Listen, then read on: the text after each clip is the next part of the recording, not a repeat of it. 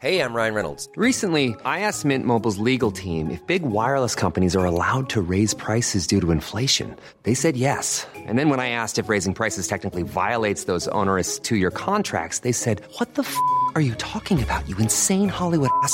So to recap, we're cutting the price of Mint Unlimited from $30 a month to just $15 a month. Give it a try at mintmobile.com slash switch. $45 up front for three months plus taxes and fees. Promo for new customers for limited time. Unlimited more than 40 gigabytes per month. Slows. Full terms at mintmobile.com.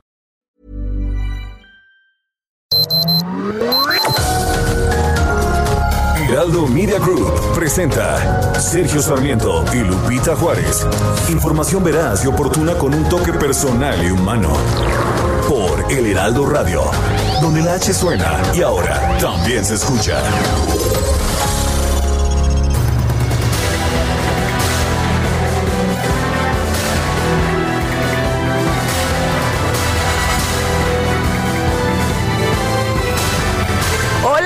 amigos, qué gusto saludarlos en esto que es el último día del 2020. Sí, estamos en el jueves 31 de diciembre del 2020 y como siempre todo el equipo listo para llevarle lo más importante, agradeciéndole por supuesto el que nos haya acompañado a lo largo de este año, el que se haya informado con nosotros.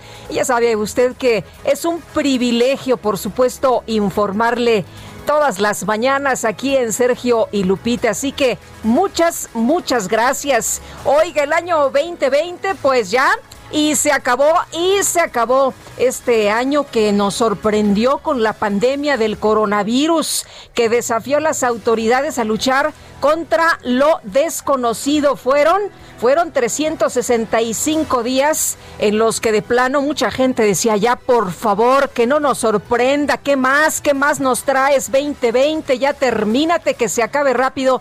Bueno, pues ya se nos acabó, estamos prácticamente en los últimos minutos de este año que pues trajo, que trajo Muchas cosas que nos cambiaron la vida, por supuesto, los eh, usos de, geles, de cubrebocas, de distintas medidas, de aprendizaje para los chavos, de otras formas de convivir con los eh, cuates, las escuelas, la educación en línea, las fiestas en línea, eh, prácticamente pues todo, ¿no? Hasta los brindis de fin de año. Y bueno, pues un año con muchas experiencias, varios países del mundo, por cierto, ya han celebrado la llegada del 2021, del 2021. Los primeros en recibir el año nuevo fueron los habitantes de Isla Navidad en Kiribati, seguidos por los de Samoa, dos naciones situadas en el Pacífico Sur. Después le tocó el turno a quienes residen en la isla de Chadman, en eh, esta isla neozelandesa que está ubicada por ahí al sureste de las principales islas de ese país. En Nueva Zelanda, cuando dieron las 12 de la noche y el cielo se vistió de colores gracias al espectacular show de fuegos artificiales de cada año que tiene lugar ahí en la Sky Tower de Oakland. Eh, tras la cuenta regresiva, pues recibieron a este 2021 y los neozelandeses, cómo no, cómo no se va uno a emocionar, gritaron, aplaudieron, brindaron mientras apreciaban este espectáculo. ¿Por qué? Porque todo mundo pues tiene el ánimo y la esperanza de que 2021 traiga mucho mejores cosas, que nos traiga ánimo, que nos traiga alivio, que nos traiga pues buenas noticias, por supuesto. Y bueno, pues así están las cosas ya en diferentes partes del mundo. Dieron la bienvenida a este 2021 que esperamos que sea mucho, mucho mejor. Oiga, ¿y qué tal el director del Centro Médico, licenciado Adolfo López Mateos de Toluca, José Rogel Romero, que fue separado ya del cargo? luego de que se diera a conocer el uso indebido de vacunas contra COVID-19 al beneficiar a su familia con dosis, de acuerdo con lo que informó el coordinador general de comunicación social de gobierno del Estado de México, Jorge Alberto Pérez. Se acordará usted que una reportera preguntaba esto del influyentismo y el presidente, pues ayer lo dio también a conocer, dijo que esto no se permitiría. Y bueno, se detalló que ante esta denuncia se realizará la investigación respectiva y en este proceso el director del hospital, pues ha sido suspendido ya temporalmente, se pone a disposición del órgano interno de control y de la Contraloría General del Estado de México. El doctor, director del Centro Médico, Adolfo López Mateo, se separó del cargo temporalmente para ponerse a disposición de las investigaciones. Es lo que se dio a conocer en el mensaje difundido a través de Twitter. La Secretaría de Salud del Estado de México aseguró que el directivo será sancionado por haber promovido la aplicación de la vacuna a dos de sus familiares. Esta conducta será sancionada nada, primero por el órgano interno de control de la Secretaría de Salud y se le dará vista a la Contraloría General del Estado de México. Muchos médicos se habían quejado, por cierto, no nada más en ese hospital, en distintos eh, hospitales de, eh, pues, donde se está aplicando esta vacuna, esta primera dosis, porque acuérdense que se necesitan dos, se habían quejado, ¿no? De que algunos directivos y personas a las que no les tocaba, pues estaban ahí muy puestas, muy formadas. Cabe señalar que la investigación pues se da a conocer después de que durante la conferencia matutina del presidente López Obrador, una reportera eh, dio a conocer esta denuncia refiriendo precisamente muy específica que el director de esta unidad médica incurrió en influyentismo a lograr que familiares cercanos tuvieran acceso a estas vacunas. Gracias a esta denuncia de una reportera es como las autoridades pues pusieron atención, manos a la obra y atención a este caso. Y el cierre de año ¿Qué cree usted? En este cierre de año solo se ha registrado un caso de influenza en el país, por lo que esta sindemia, que es la combinación de los dos brotes de enfermedades, el coronavirus, esta pandemia con, con la influenza, pues no ha pegado a los mexicanos, así como la ve usted, de acuerdo con el reporte de vigilancia epidemiológica de la Secretaría de Salud de septiembre al 25 de diciembre de este año, se tiene solo un caso confirmado un caso confirmado de H1N1 ocurrido en la Ciudad de México y ninguna defunción. De hecho, en un momento más estará Ángel Gutiérrez platicándonos de esta nota destacadísima, importante que se publica hoy en el periódico El Heraldo. En 2019, en el mismo periodo, se registraron 955 casos confirmados y 40 fallecidos a causa de esta enfermedad, según los datos oficiales. Ya son en este momento las 7, 7 de la mañana con 6 minutos. Las destacadas del Heraldo de México.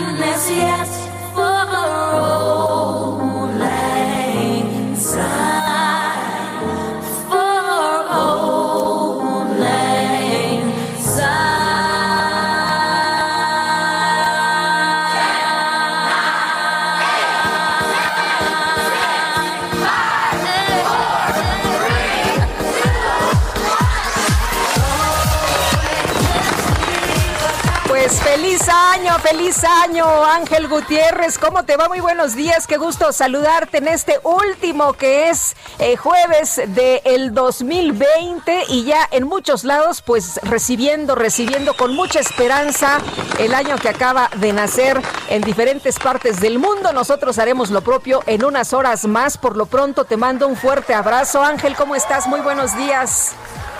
Lupita, amigos del auditorio, muy buenos días. Felicidades a todos los que nos escuchan allá en su casita. Y bien, como lo dices, por fin lo logramos. Parecía una misión imposible, pero por fin llegamos al final de este 2020. Un abrazo a todos, por supuesto con sana distancia. Y por qué no, aquí estamos otra vez con las destacadas del Heraldo.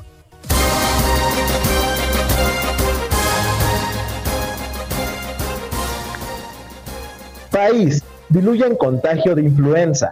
La transmisión de esta enfermedad se neutralizó debido a las medidas anti-COVID en la población. Ciudad de México, sanción al que haga trampa. La jefa de gobierno advierte castigo penal y administrativo a quien trate de recibir dosis antes. Estados definen tercia de aspirantes. Félix Salgado, Raúl Morón y Rubén Rocha van por Guerrero, Michoacán y Sinaloa. Orbe, avalan vacuna de fácil uso. Gran Bretaña y Argentina autorizaron ayer las dosis de AstraZeneca y Oxford. Mercados, peso y crudo caen. Y finalmente en Meta, Creativo Regreso. Pese a la pandemia, el boxeo mantuvo el apoyo a las familias en torno al ring. Y hasta aquí, amigos del auditorio, las destacadas del, del Heraldo. Muchas gracias, Ángel. Muy buenos días. Las destacadas de este último, último día del 2020. Muy buenos días y muchas felicidades.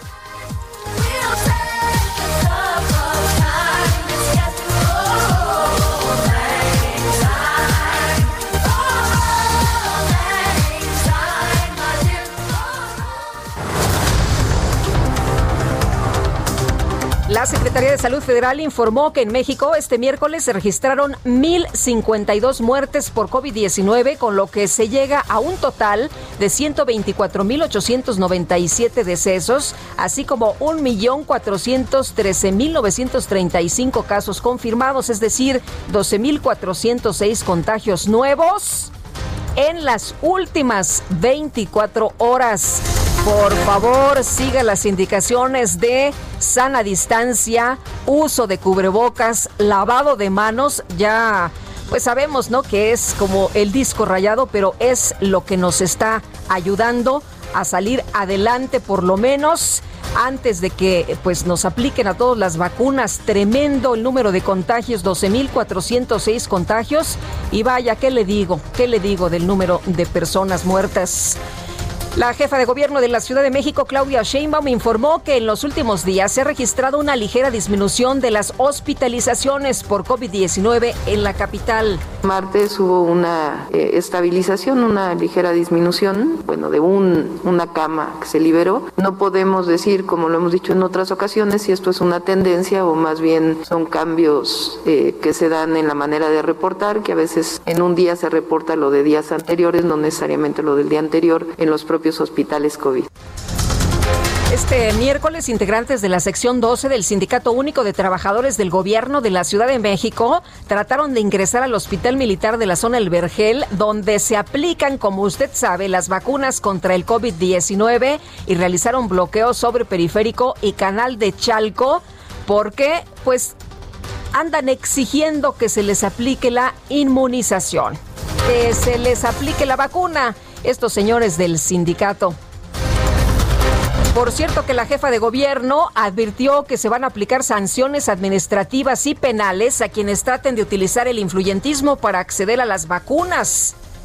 Vamos a aplicar sanciones administrativas y penales a quien quiera hacer esto. No lo vamos a permitir. Aquí no hay influyentismo. Aquí no es como en gobiernos anteriores, donde ser un líder sindical corrupto les permitía tener canonjías. Aquí son los trabajadores y trabajadoras de la salud que están al frente del COVID los que van a recibir su vacunación primero y después por edad, como lo estableció el gobierno de México. Bueno, la Secretaría de Salud del Estado de México, ya que hablamos de influyentismo, dio a conocer que el director del hospital, Adolfo López Mateos José Rogel Romero, fue separado de su cargo mientras se investiga la presunta aplicación de vacunas contra el COVID a sus familiares. Y el jefe de la jurisdicción sanitaria número 2 de Coahuila, Guillermo Herrera Telles, fue acusado de utilizar sus influencias para obtener una dosis de la vacuna contra el COVID-19. No le digo, nos salieron vivillos desde chiquillos, ¿no? Manuel Cervantes, el coordinador de atención integral a la salud en primer nivel, informó que una trabajadora de la salud del Instituto Mexicano del Seguro Social presentó una reacción alérgica grave. Esto es importante luego de recibir la vacuna contra el coronavirus de la farmacéutica Pfizer. Es una persona que en México ha recibido esta vacuna y ha tenido una reacción alérgica. No es la única, se han reportado algunos otros casos. La Secretaría de Salud Federal informó que este miércoles llegaron a la Ciudad de México otras 7.800 dosis de la vacuna de Pfizer como complemento del lote que arribó a la capital el sábado pasado. Esperemos que en breve lleguen las vacunas que necesitamos y que sean pues eh, lotes mucho mayores, ¿no? Que hablemos de millones, no de miles. El canciller Marcelo Ebrard consideró que es inminente que en México se dé la aprobación del uso de la vacuna contra el coronavirus de la farmacéutica AstraZeneca. Este miércoles, la Administración Nacional de Medicamentos, Alimentos y Tecnología Médica de Argentina emitió la aprobación de emergencia de la vacuna contra el coronavirus de AstraZeneca y de la Universidad de Oxford. El gobierno de Canadá anunció que va a solicitar a todos los viajeros internacionales que lleguen a su territorio que muestren el resultado negativo de una prueba de COVID-19 que se hayan realizado dentro de los tres días previos a su llegada. Y este miércoles Reino Unido extendió sus restricciones de movilidad para combatir el COVID-19 con el propósito de abarcar a tres cuartas partes de la población. La Fiscalía General de Jalisco informó que dos mujeres identificadas como María N y Cassandra N fueron capturadas con ayuda de la Guardia Nacional por presuntamente haber alterado la escena del crimen del homicidio del ex gobernador de la entidad, Aristóteles Sandoval. Se acordará usted que platicábamos con el fiscal horas después del asesinato y se acordará usted de lo que nos dijo inmediatamente. Bueno, pues que habían limpiado el lugar, que lo habían pues eh, manipulado todo, ¿no? Levantaron todo, limpiaron todo. Es más, hasta los cristales ahí que habían quedado rotos todo, lo levantaron y lo limpiaron. ¿Qué le parece? Pero bueno, pues ya estas mujeres fueron capturadas por presuntamente haber alterado la escena del crimen. La Fiscalía General de Puebla informó que cuatro personas fueron vinculadas a proceso por su presunta participación en el desplome del helicóptero en el que perdieron la vida la gobernadora del estado Marta Erika Alonso y el senador Rafael Moreno Valle tren con 11 vagones cargados con automóviles se descarriló en los límites entre Veracruz y Puebla debido a un sabotaje, sí, a un sabotaje de la red ferroviaria en el municipio de Aculcingo. El Consejo Coordinador Empresarial hizo un llamado al gobierno federal para que permita que el sector privado invierta en la entrada de energías renovables a México para evitar fallas en el sistema eléctrico nacional. No, hombre, pues si lo que dicen es que debido a las renovables tenemos fallas, este miércoles se publicó en el Diario Oficial de la Federación el Programa Nacional Hídrico 2020-2024 junto con su decreto de aprobación cuyos objetivos prioritarios son economía para el bienestar y no más migración por hambre o por violencia. La Dirigencia Nacional de Morena anunció, a, ¿qué tal, eh? ¿Qué tal cómo se pusieron las cosas allá en Morena? ¿Cómo va esa de Burundanga? ¿Le dio a Muchilanga? y Buchilanga le dio a Bernabé. No, hombre, estuvo durísimo. La dirigencia nacional de Morena anunció a sus abanderados para las candidaturas a los gobiernos de Guerrero, Sinaloa y Michoacán. Se trata de los senadores Félix Salgado y Rubén Rocha, así como el presidente municipal de Morelia, Raúl Morón. Por cierto, que ayer, ¿qué tal el, el tuit de John Ackerman? Ya ve que su cuñado quería la candidatura allá en Guerrero. Bueno, pues a través de redes sociales, John Ackerman señaló que la designación de Félix Salgado como candidato de Morena al gobierno de Guerrero representa una imposición que marca un quiebre histórico en la cuarta transformación. Dijo que pues ya estaba la designación, pero que Mario Delgado, sí que Mario Delgado se echó para atrás, que Almilcar era el mero mero para ocupar la candidatura al gobierno en búsqueda del gobierno de Guerrero, pero que son una bola de mafiosos, una bola de mafiosos los que hay precisamente que son los que impulsaron la candidatura de Félix Salgado Macedonio, lo que escribió ayer en su cuenta de Twitter. La jefa de gobierno de la Ciudad de México, Claudia Sheinbaum, dijo que a partir de este viernes, Ileana Villalobos, titular de Sedubi, y Carlos Alberto Ulloa, su secretario particular, van a intercambiar sus puestos como una medida para fortalecer su administración. Bueno, el presidente de Brasil, Jair Bolsonaro, aseguró que mientras dependa de él, la legalización del aborto nunca será aprobada en su país y lamentó que esta práctica haya sido avalada por el Senado de Argentina. Mientras en Argentina se celebró y en todo el mundo esta decisión, pues ahí está lo que dice el señor Bolsonaro. Nueva Zelanda se convirtió en el primer país del mundo en dejar atrás el 2020 y darle la bienvenida al nuevo año 2021. Y bueno, se hizo de manera virtual en muchas partes ya donde se ha recibido este año nuevo. Eh, ya sabe usted, lo que tradicionalmente estaba lleno, no cabía ni un alma, todo mundo ahí abrazándose, aunque no se conociera, festejando, eh, con la, pirotecnia, ¿no? Esta clásica en todos lados, pues ahora, ahora todo está prácticamente tapiado para que la gente no se alerta, acerque a estos eh, sitios tradicionales y lo que se ha hecho es prácticamente pues a través de redes sociales, ¿no? A través de forma virtual, como lo hemos vivido prácticamente en todas las acciones que hemos realizado a lo largo de este año que está por terminar. Y en información de los deportes, el piloto británico de Fórmula 1, Luis Hamilton, siete veces campeón del mundo, a quien hemos visto, por supuesto, en la Fórmula 1 aquí en nuestro país, fue nombrado caballero como parte de la lista de honores difundida por la reina Isabel. Ya son en este momento las 7 de la mañana, 7 de la mañana con 19 minutos.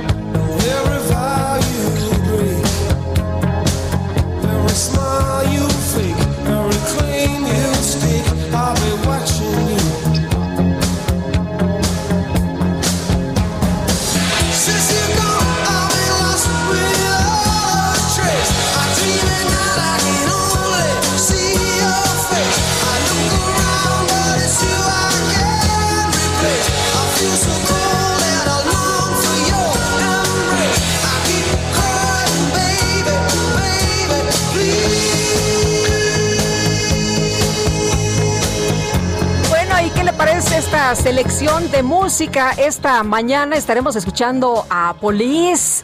¿Qué tal? Muy buena música que hemos escuchado a lo largo del 2020 y la selección, por supuesto, también de DJ Kike, que ha sido un hit, ¿no? Que ha sido un hit a lo largo de este año.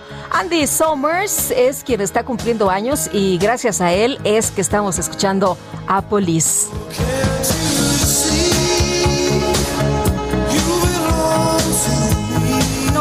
¿no?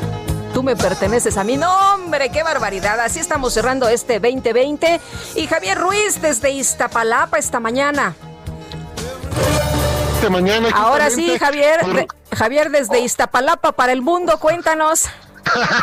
Hola Lupita, ¿qué tal? Te saludo con gusto, excelente mañana.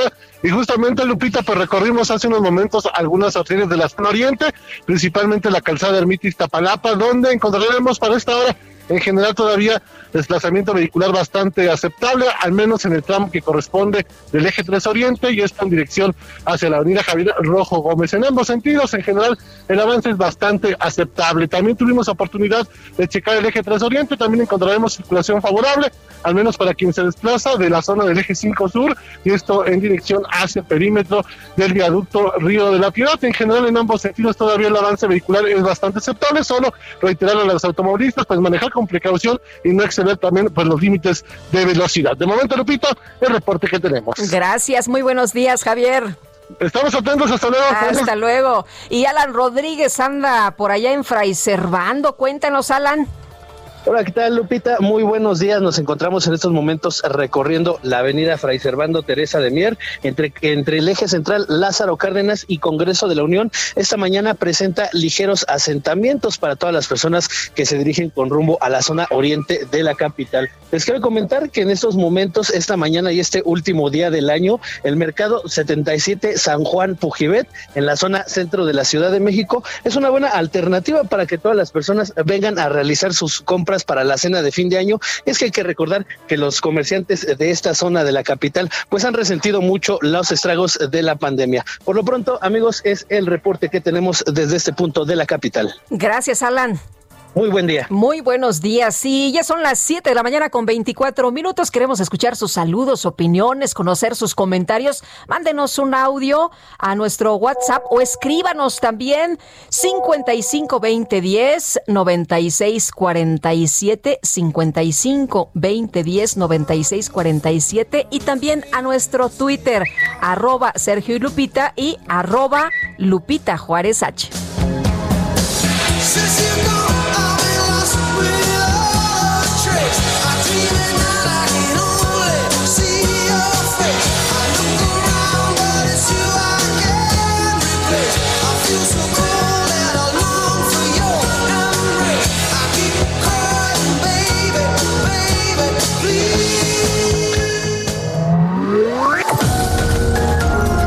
Sergio Sarmiento y Lupita Juárez quieren conocer tu opinión, tus comentarios o simplemente envía un saludo para ser más cálida esta mañana.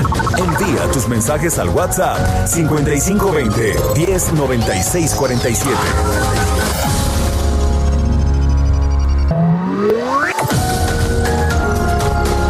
Continuamos con Sergio Sarmiento y Lupita Juárez por El Heraldo Radio.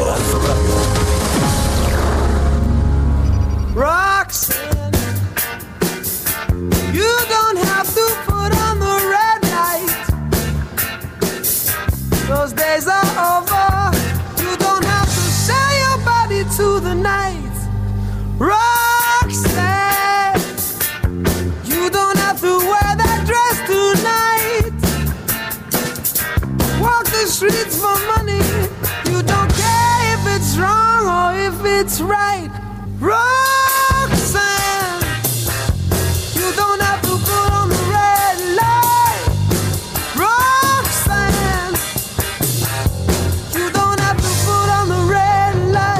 buena música. ¿Qué le parece, Roxanne? Lo que estamos escuchando esta mañana de Police. Y abrazamos a Andy Summers, quien es este guitarrista sensacional, este gran músico, compositor, multiinstrumentalista británico.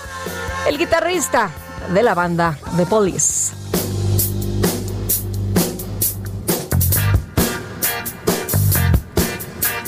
Muchas gracias a todos ustedes que se reportan a través de Twitter, Bad Boy. Muchas gracias. Saludos y abrazos fuertes a señor Pelonet. Dice, por fin acaba este año terrible, deseando que el que comienza vaya mejor. Un abrazo y excelente 2021. Tomás Font, salud, dinero y mucho amor para el año 2021. Fuerte abrazo.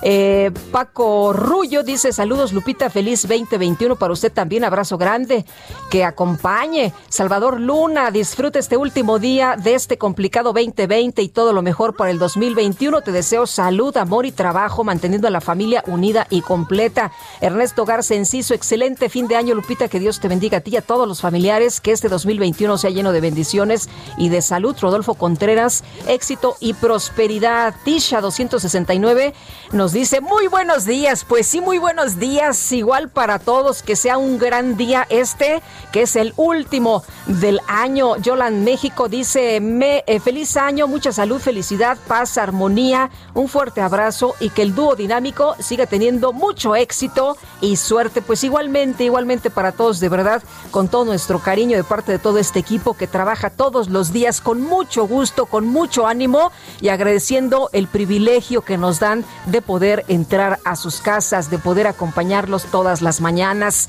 Dice Patricia, la de todos los días desde Tequisquiapan en Querétaro, felicidades por el año nuevo 2021. Sergio Lupita, todos los del equipo de trabajo, les deseo que este año venga cargado de salud, amor y prosperidad y que pronto, muy pronto podamos disfrutarnos como antes. Un abrazo afectuoso para todos ustedes. Les desea Patricia, la de todos los días. Y no, no te creas, Patricia, que no se nos olvida que nos invitaste. ¿eh? Nosotros ya estamos listos, todo el equipo, el equipo completito.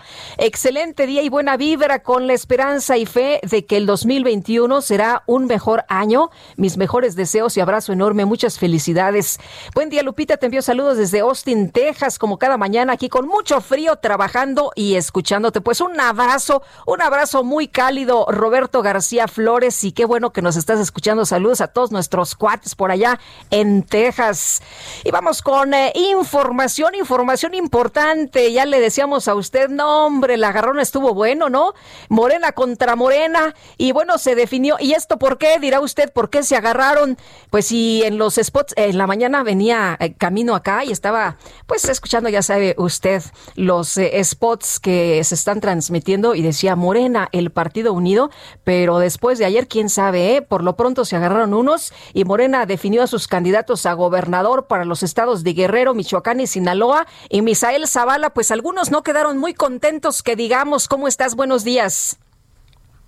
Buenos días, Lupita. Buenos días al auditorio. Efectivamente, como bien lo comentas, ayer el dirigente nacional de Morena, Mario Delgado, pues ya eh, definió otros tres candidatos a gobernador. Se trata eh, de los estados de Guerrero, de Michoacán y Sinaloa. Y a pesar de que un sector de Morena se mostró en desacuerdo, en Guerrero la encuesta la ganó el senador con licencia Félix Salgado Macedonio, quien agradeció el respaldo de los militantes y, ciudadanos para encabezar esta candidatura. Eh, en tanto, por Michoacán fue electo el ex senador eh, y alcalde de Morelia, Raúl Morón, quien pidió eh, ir unidos para ganar las elecciones en 2021. También adelantó que hará alianzas con organizaciones sociales y civiles, así como otros partidos políticos. El senador eh, con licencia Rubén Rocha Moya también fue designado como aspirante al gobierno eh, de Sinaloa. En esta conferencia de prensa que, se, que se ofreció en la sede nacional de Morena, Mario Delgado enfatizó que de los 15 gobiernos que se renovarán, únicamente les falta nombrar candidato en San Luis Potosí.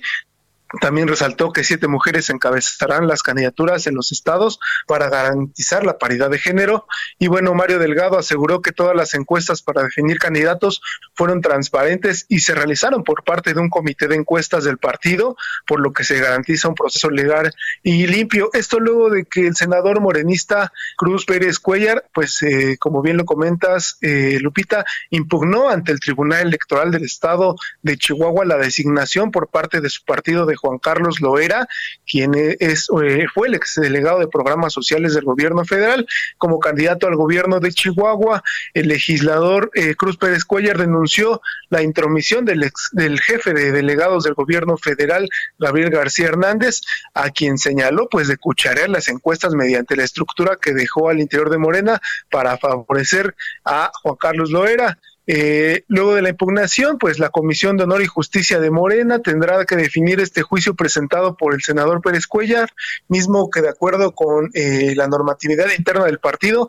deberá de resolverse en un plazo no mayor a cinco días. Pues así es como eh, pues va cerrando la, la definición Morena y también, bueno, pues ya esa es la primera impugnación que recibe por parte de uno de sus propios militantes ah, hacia una candidatura, Lupita. Pues no ha estado nada sencillo, ¿no? A pesar de que todos acordaron que respetarían el resultado de las encuestas, no les ha gustado mucho, mi querido Misael. Sí, efectivamente, pues el senador Cruz Pérez Cuellar eh, manifestó desde la semana pasada que acudirá a tribunales y bueno, ya efectivamente lo hizo, lo hizo oficial ayer, acudió al Tribunal Electoral del Estado de Chihuahua impugnó y bueno, veremos qué es lo que resuelve también la Comisión de Honor, y Justicia de Morena, si es que eh, tendrá que transparentar esta encuesta que se realizó en Chihuahua para favorecer a, eh, al exdelegado Juan Carlos Loera y bueno, tendrían que eh, resolverlo así en unos en cinco días. Muy bien, pues muchas gracias por el reporte, Misael. Buenos días.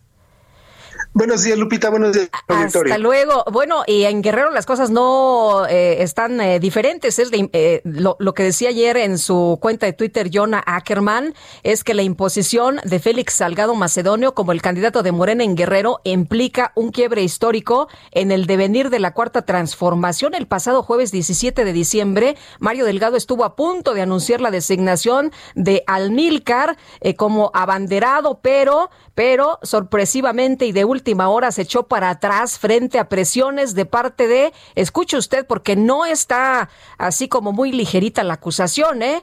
Dice que hubo presiones de parte de sectores mafiosos incrustados en Morena, temerosos de perder sus privilegios y sus negocios. Y ahí, entre gritos de fraude, pues eh, estuvo, estuvo esta, esta elección. Y bueno, pues ahí están los inconformes señalando que no les gustó, algunos que las encuestas pues, estuvieron cuchareadas, como ya nos platicaba Misael, en otras partes, en otras entidades. Y fíjese usted que Rubén Rocha fue electo como candidato de Morena para la gubernatura de Sinaloa. Esto lo dio a conocer Mario Delgado, el presidente del partido a nivel nacional, y Rubén Rocha Moya, coordinador estatal de la defensa de la Cuarta Transformación en Sinaloa. ¿Qué tal? Gracias por platicar con nosotros esta mañana. Muy buenos días.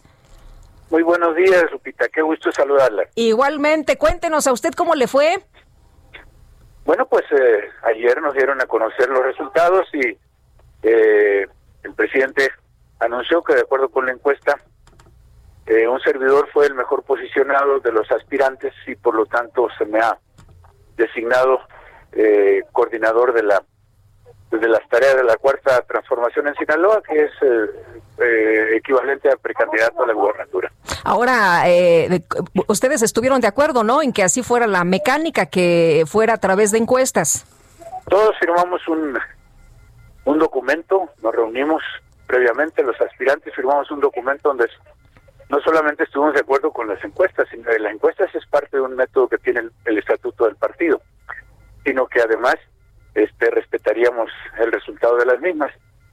Y este es un compromiso hecho en tanto militantes o simpatizantes de Morena que debemos de cumplir. Oiga, en otras entidades los propios eh, militantes de Morena están pues no muy conformes. ¿Cómo está la cosa por allá en Sinaloa? ¿Va a ser mucho más fácil para usted? ¿Ahí sí hay unanimidad? ¿Ahí sí hay apoyo total? Pues mira, la unanimidad es, imposible en política, eso no es, no es posible tenerla, pero pero hay, eh, hay mucho consenso, la mayoría de los eh, contendientes ya se han expresado públicamente de acuerdo con nuestra nominación. Eh, no creo que tengamos problemas, vamos a tratar de ser muy incluyentes, no vamos a, obrar con, ni con prepotencia ni con soberbia ninguna, vamos a incorporar a todo el mundo. Este es un proyecto de Morena, no es un proyecto particular de nadie, entonces vamos a, a tratar de que todo el mundo se incorpore y hagamos la unidad necesaria para poder eh, ganar el 2021 el gobierno del Estado. Oiga, iba a decir gobernar, ¿está ya muy seguro de que le va a ir bien? Pues no eh, nos va a ir bien, estamos bien posicionados eh, frente al resto de partidos, sin embargo, mm, no está bien, si usted lo apreció que dije que vamos a gobernar, no está bien que se lo haya dicho, pero bueno, es la aspiración, estamos, estamos en esa en esa tesitura. Yo creo que sí nos va a ir muy bien a nosotros, vamos a trabajar en unidad, que es lo más importante. Ahora, Rubén, ha empezado la, la precampaña, ¿no? En este periodo, ¿qué, ocurre? Dice que no, no sé exactamente. Nuestro, nosotros escribimos en el órgano electoral el interés de hacer precampaña, pero no, no, le podría decir con exactitud qué, ocurre. Yo estuve muy muy enfocado en, el proceso interno que saliera y, no me he enterado con exactitud qué es lo que lo que podemos hacer. Pero entonces, ahorita usted, ¿qué, sigue? ¿Qué, eh, qué ruta va lo, que Nosotros tenemos este mes, el mes de, acuerdo con la ley eh, electoral de Sinaloa, tenemos eh, el mes para hacer pre-campaña. Se pueden hacer trabajos de proselitismo, pero estos, eh, precisarles qué tipo de trabajo no lo sé. Entonces nos vamos a dedicar a eso fundamentalmente vamos a trabajar con la eh, formación de comités de defensa de la cuarta transformación. Eh, o sea, todavía el trabajo es de interno, ¿no? Eh, sí, sigue siendo un trabajo de organización, de estructura, del vínculo entre los los comités que van a defender la, la el proyecto nuestro, el movimiento, la cuarta transformación. Ese además es un encargo expreso que nos hace el partido y lo vamos a hacer. Es una tarea muy muy interna, ¿eh? pero pues claro que tienes presión hacia la sociedad porque los comités se forman justamente con ciudadanas y ciudadanos. Oiga, ¿y cómo, cómo ven las cosas por allá en Sinaloa? ¿Qué es lo que lo que lo impulsa usted a, a ser candidato y, y, qué pues qué tiene en mente para Sinaloa?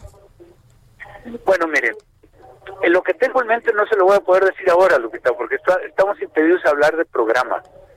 Sin embargo, la idea central es hacer que en, los estados como el, de Sinaloa, que no lo gobierna Morena, es eh, incorporarlo a los gobiernos de la cuarta transformación para seguir el programa de transformación profunda que está llevando a cabo el presidente López Obrador en el país. Esa es una tarea central, básica, eh, trabajar, por lo tanto, pues en los ejes centrales es eh, ir contra la corrupción, contra la impunidad, eh, generar eh, proyectos y, eh, políticas de, públicas en su momento para abatir la pobreza, la marginación, eh, mejorar las condiciones de vida de los ciudadanos, de las familias empobrecidas, etcétera, ¿no? Estas tareas pues son son tareas que hay que hacer en cualquiera de los estados, no específicamente en Sinaloa. En Sinaloa, usted sabe que es un estado eminentemente productor de, de alimentos, somos productores básicos, eh, la agricultura, la pesca, la ganadería, nuestras tres actividades principales. Y eso es muy importante detonarlo, ¿no? Es, eh, en eso hay que trabajar de manera muy importante, pero para ello habrá el momento de hacer las propuestas.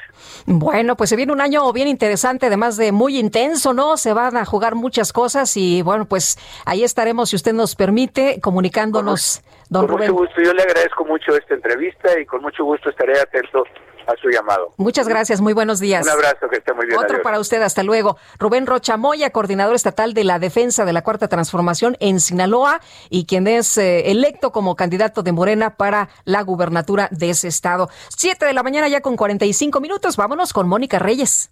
Gracias, Lupita. ¿Qué tal, amigos? Qué gusto saludarlos esta mañana, 31 de diciembre. Ahora sí podemos decir, al fin, al fin vamos a tener un tratamiento para el cabello, para iniciar este año, René Navarro, con una melena de león. ¿No es así? ¿Cómo estás? ¿Cómo estás, Moni? Así es, con una melena de león, gracias a este tratamiento de recuperación capilar, este tratamiento que al utilizarlo, fíjate, de acaba de llegar a México este tratamiento de recuperación capilar y al utilizarlo te garantiza 1700 cabellos nuevos, mi querida Moni, ¿qué haríamos tú y yo con 1700 cabellos cada uno? Oye, Felices. ahora Claro, y mira, Moni, lo que pasa es que esto es ciencia pura, esto no es magia. Lo que sucede es que el folículo capilar cuando se debilita y pierde el cabello queda bloqueado. Entonces, a mí me estuvieron explicando, este tratamiento de recuperación capilar desbloquea el folículo, lo nutre y lo ayuda a generar un cabello nuevo. Esa es la maravilla. Ahora, esto hay que utilizarlo ya las personas que ahorita están comenzando a perder el cabello o si quieren prevenir la caída del cabello es lo mejor. Ya los que son calvitos ya no hay sol solución. Entonces, antes de llegar a ese mm. problema, pidan este tratamiento de recuperación capilar al 800 230 800 Es más, Fíjate, me dijeron, si las primeras 100 personas se comunican al 800 mil o van a Gran Fin, ya es gran fin de año, ¿eh? o van a granfin.mx, las primeras 100 personas reciben cada una un tratamiento gratis solo pagan los gastos de manejo y envío, Moni.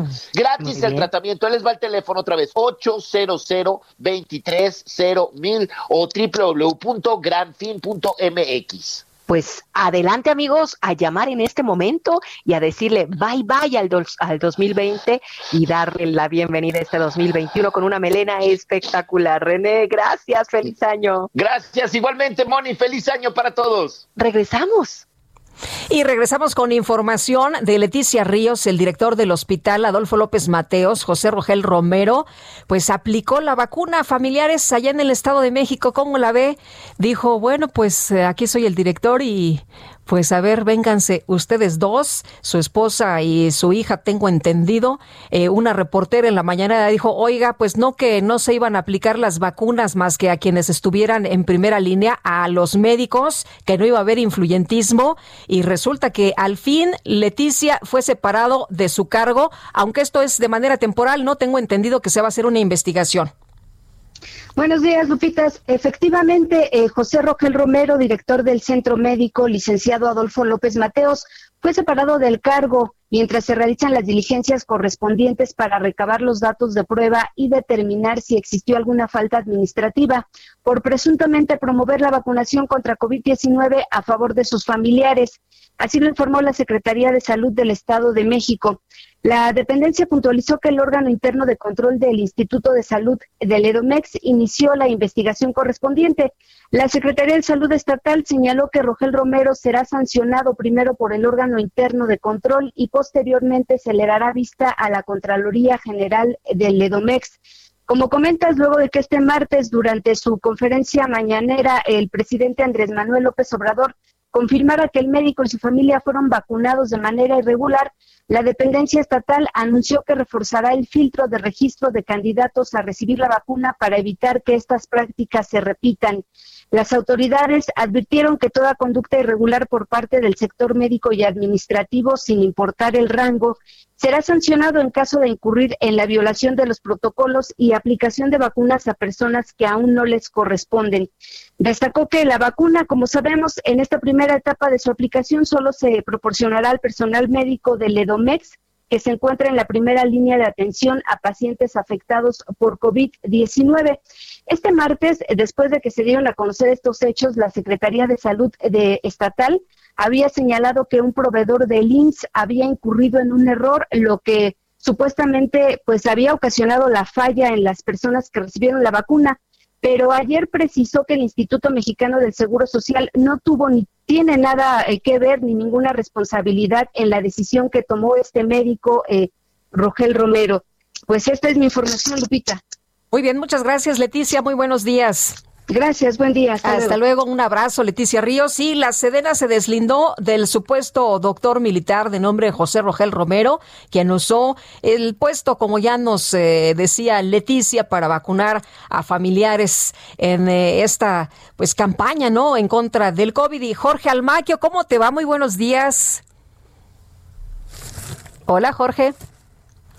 Ya está listo nuestro compañero. Bueno, pues ahí está la información. Te saludo de nuevo, Jorge. Parecía que tú no, no me escuchabas, pero nosotros a ti sí. Adelante.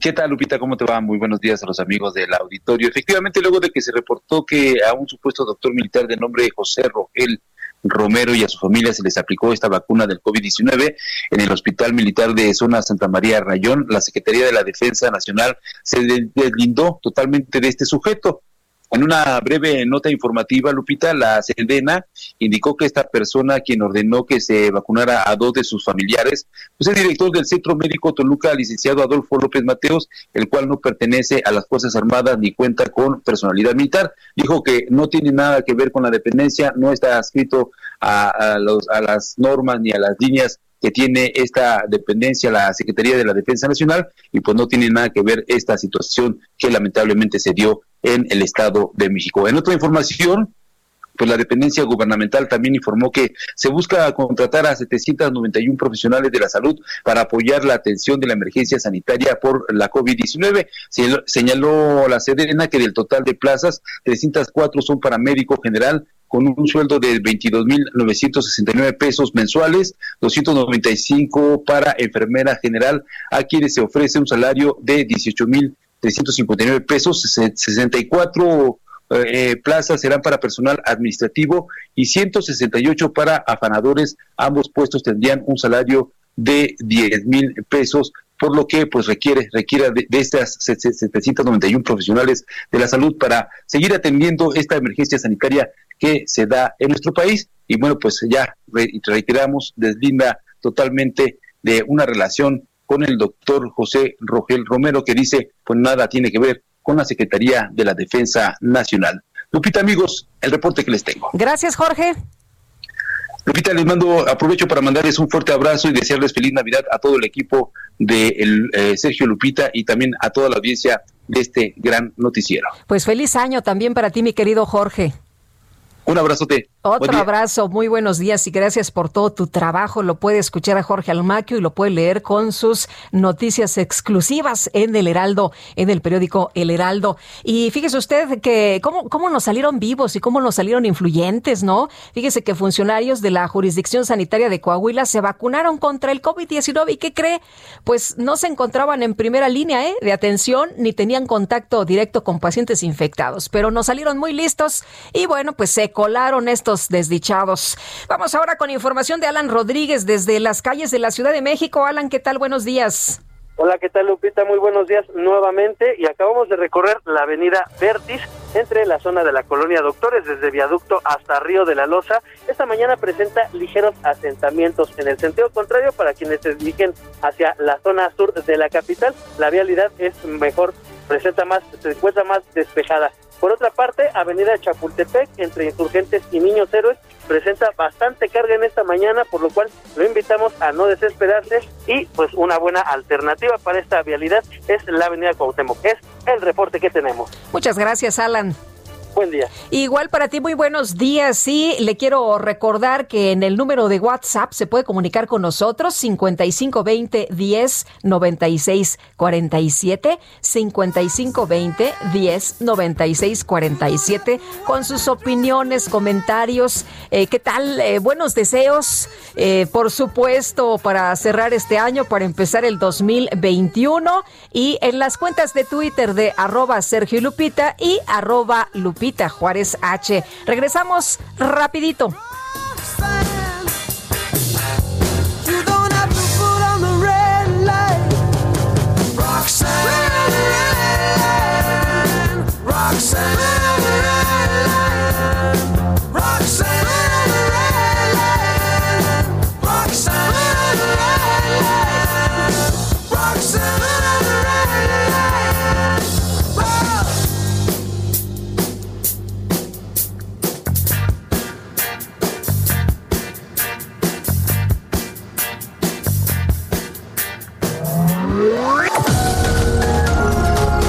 Sarmiento y Lupita Juárez quieren conocer tu opinión, tus comentarios o simplemente envía un saludo para ser más cálida esta mañana. Envía tus mensajes al WhatsApp 5520 109647.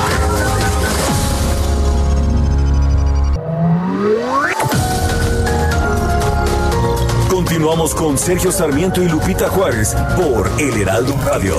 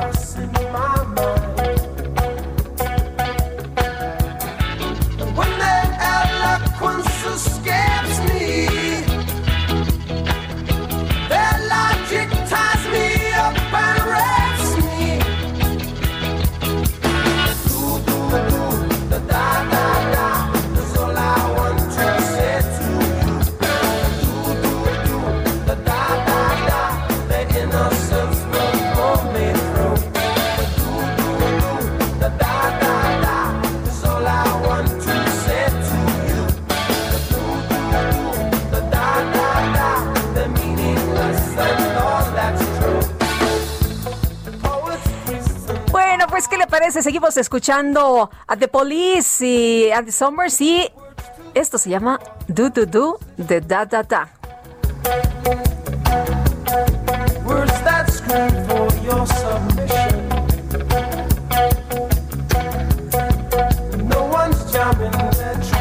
Pues feliz, feliz cumple a este gran músico, a este gran guitarrista.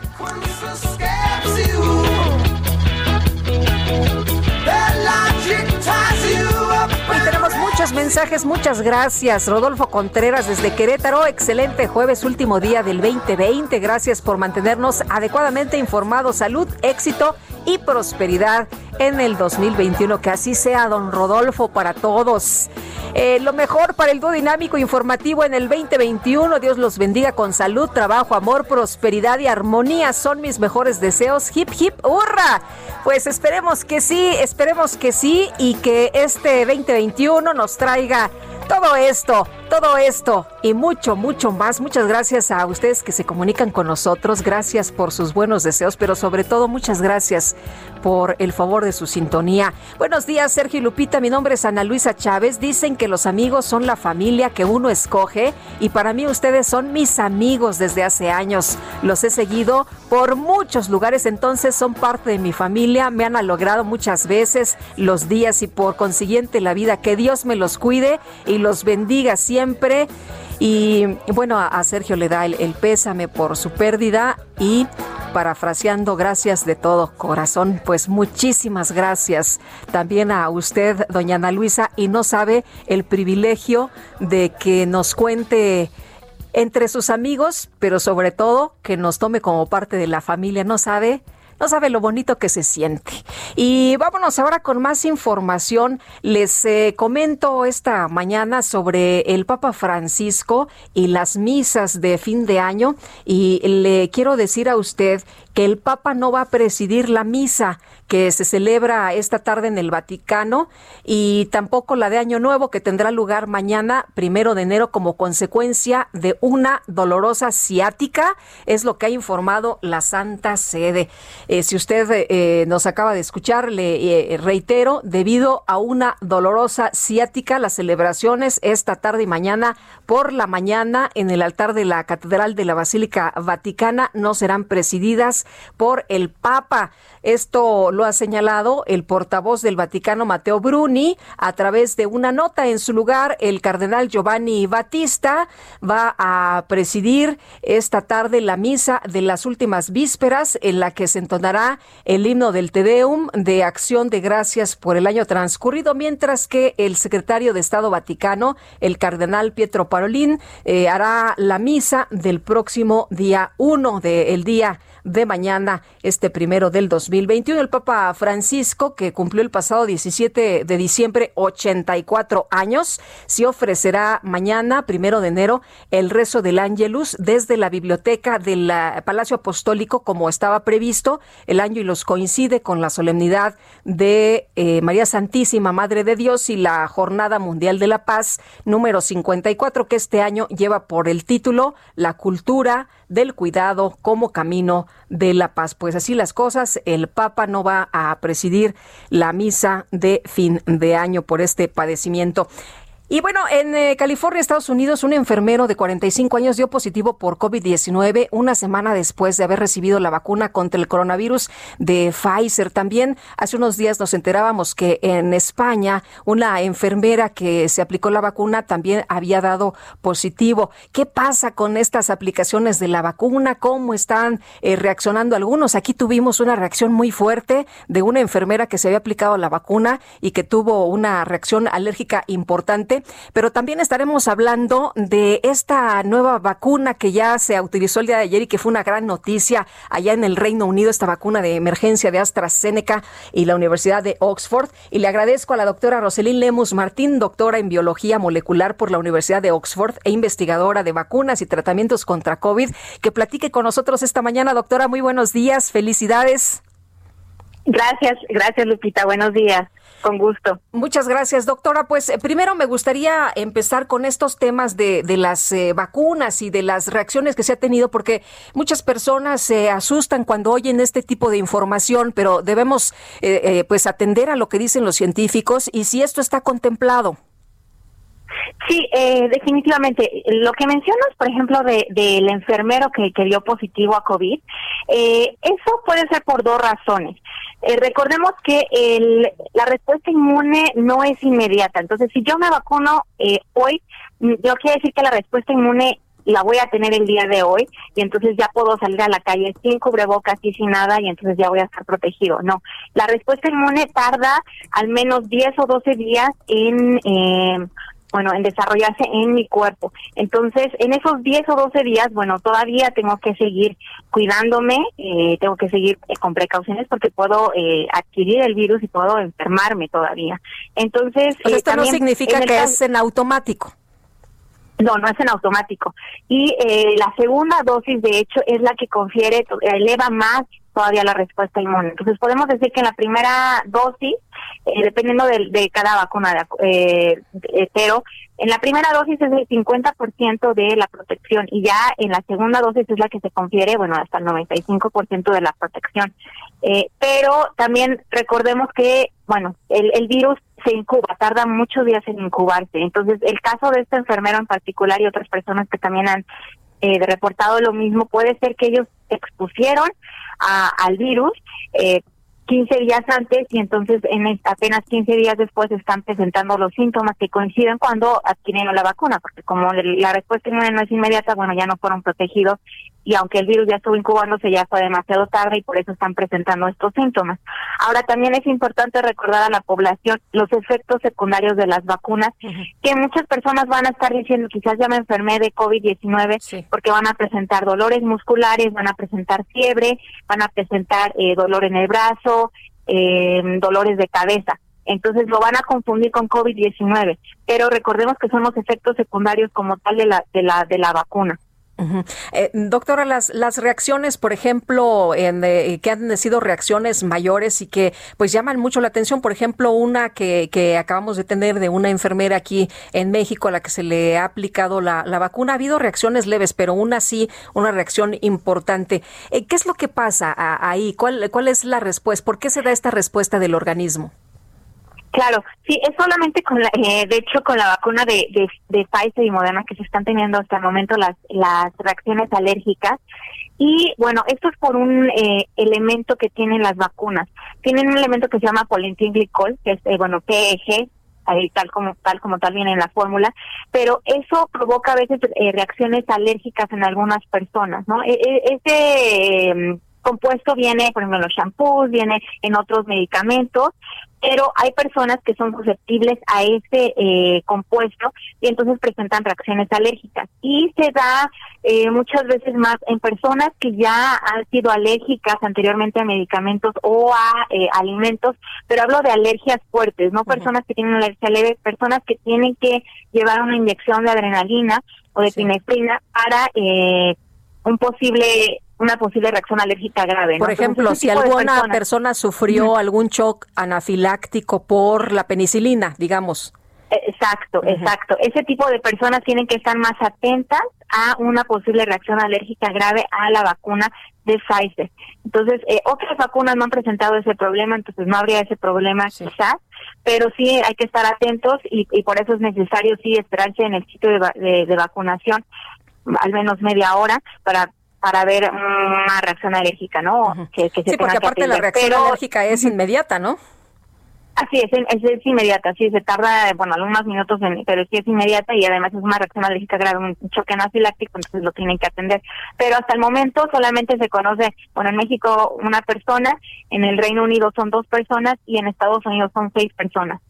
Hablando del Reino Unido, doctor, ayer teníamos esta información importantísima de pues que se aprobaba el uso de la vacuna de Oxford AstraZeneca y que esto, bueno, pues era precisamente parte de la medicina de emergencia, ¿no? De esta vacuna de emergencia ante los casos que pues se han registrado allá en el Reino Unido, pero esto eh, nos eh, dio mucho mucho ánimo, mucha esperanza a los demás países. Se habla de que en México ya estará esta vacuna por ahí del mes de marzo. ¿Cuál es la diferencia de esta vacuna con respecto a la de Pfizer que es la que se ha estado aplicando aquí. Sí, eh, bueno, las diferencias son eh, son dos tipos de estrategias diferentes. La de Pfizer es una vacuna genética, es de RNA mensajero, esa es la estrategia con la que se desarrolló. Y la de Oxford es una estrategia recombinante, usa un vector viral eh, de, de, un virus que ya conocemos, entonces ahí se inserta la información de, de SARS-CoV-2. Y bueno, la diferencia, otra diferencia también es la temperatura. Pfizer se, se conserva a una temperatura de menos 70 y la vacuna de Oxford se, conserva en una, temperatura de 2 a 6 grados, de un refrigerador normal. Y bueno, también el precio. Eh, la de Oxford AstraZeneca va a ser un poco, eh, mucho más barata, va a estar rondando entre los 3 o 6 dólares eh, por dosis. Y bueno, además eh, México va a tener más eh, acceso a esta vacuna por el convenio con Slim. Se esperan 77 millones de dosis de AstraZeneca, entonces por eso son buenas noticias.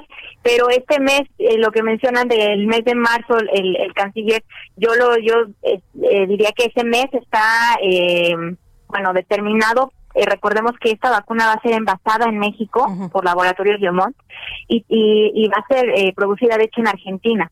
El principio activo se le va a dar a Argentina, ellos lo van a producir y se va a envasar en México. Entonces, eh, depende uno de la, de la aprobación de COFEPRIS, que esa puede ser inminente en las siguientes semanas, pero va a depender mucho de la producción entre Argentina y México, que esté disponible para marzo, yo diría abril quizás, o eh, o puede ser incluso antes de marzo, pero dependerá mucho de los tiempos de Leomont y de Argentina. Sí. Eh, doctora, se estima que, tiene una efectividad aproximadamente, es lo que leía, pero ahorita usted me, dirá eh, si es esta información es eh, verdad. Un 70% más de efectividad pero se habla de que los intervalos de confianza son más amplios que los de las vacunas de Pfizer y de Moderna, por ejemplo. Sí, ahí el problema es, eh, fueron las dosis. Eh, se, repitió una parte del estudio por em, por las dosis, ¿no? Se, se maneja que em, la vacuna de Oxford tiene una eficacia del 70 hasta el 90%, ¿no? En el promedio. Por eso es esta parte de, de los intervalos de confianza. Ahora, em, se manejan dos dosis se, empezaron a vacunar eh, personas con dos dosis completas y se vio que la eficacia era solamente del 62%.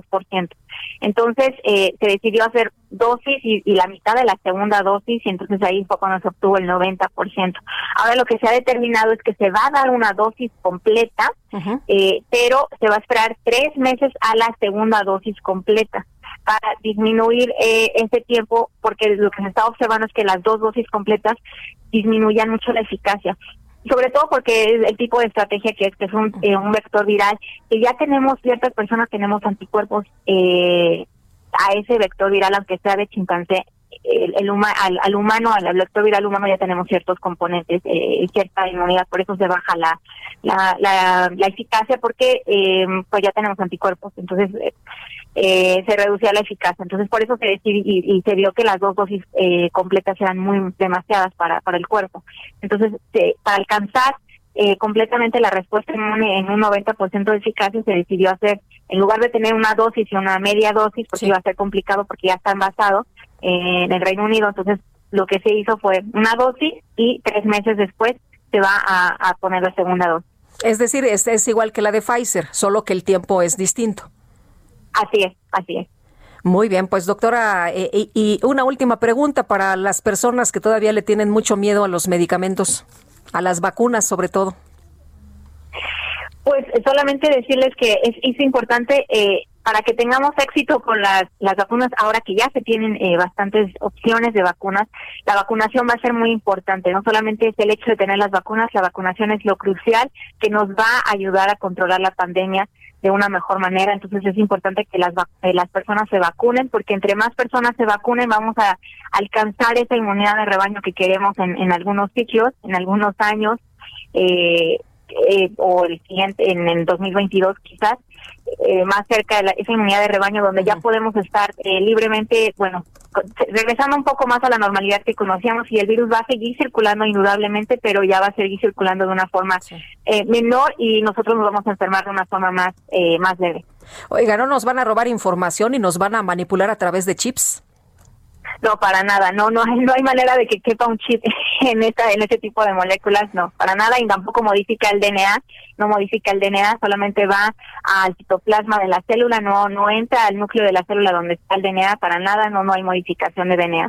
Muy bien, bueno, parece broma, pero no es, ¿eh? sí. No, es, es, es importante que las personas se vacunen, que la mayoría de las personas traten de vacunarse. Muy bien, pues doctora, le agradezco mucho. Ojalá que lleguen pronto. Ese es el punto, ¿no? Eso es lo que en realidad debería de estarnos interesando, que llegaran millones y millones de vacunas. Así es, y no solamente que llegaran, porque el caso de Estados Unidos es que sí llegaron, pero que no se están aplicando a tiempo. Entonces también que, lleguen y que se apliquen a tiempo, que, que haya una eh, distribución eh, completa de, de, las, de las vacunas que lleguen al país. Muy bien, pues le aprecio mucho que haya platicado con nosotros y le mando un abrazo muy fuerte y los mejores deseos. Gracias, Lupita. Los abrazos, eh, muchos abrazos y también los mejores deseos para este nuevo año y, gracias. Hasta luego. Es la doctora Roselín Lemos Martín, doctora en biología molecular por la Universidad de Oxford e investigadora de vacunas y tratamientos contra COVID. Y Carlos Navarro, ¿qué tal? La jefa de gobierno de la Ciudad de México, Claudia Sheinbaum, señaló que seis de cada diez pacientes en unidades temporales COVID de la capital vienen de otros estados. Cuéntanos, por favor. Buenos días. Buenos días, Lupita. Te saludo con gusto a ti, al auditorio. Y bien, en este debate que se ha sumado sobre cuántos hospitalizados son realmente de la Ciudad de México, bueno, en esta ocasión la jefa de gobierno señaló que las unidades temporales de atención COVID ubicadas en la Ciudad de México, seis de cada diez pacientes son oriundos del Estado de México u otras entidades. Claudia Sheinbaum señaló que esta situación se da por el centralismo que se tejió en el sistema de salud en las décadas pasadas. Escuchemos. Esto no lo hacemos por más que como información, porque aquí se deben recibir a cualquier persona de cualquier lugar de la República o del mundo que enferme en la ciudad, pues tiene que tener una cama de hospital, pero en las unidades temporales es alrededor del 60% ya que se recibe de otras entidades, particularmente del Estado de México. Entonces la ciudad está recibiendo eh, por eh, el propio hecho de cómo creció nuestro país, la ciudad tiene mucho más capacidad hospitalaria que otros lugares de la República. Fue parte del centralismo con el que creció nuestro país durante mucho tiempo Recordemos que, por ejemplo, la unidad temporal del City Banamex se encuentra casi a un costado del municipio mexicense de Naucalpan, o la de que se encuentra en el Autódromo Hermano Rodríguez, está muy cerca del Estado de México, principalmente en el municipio de Nezahualcóyotl. La mandataria capitalina señaló que actualmente en la Ciudad de México hay 5.971 hospitalizados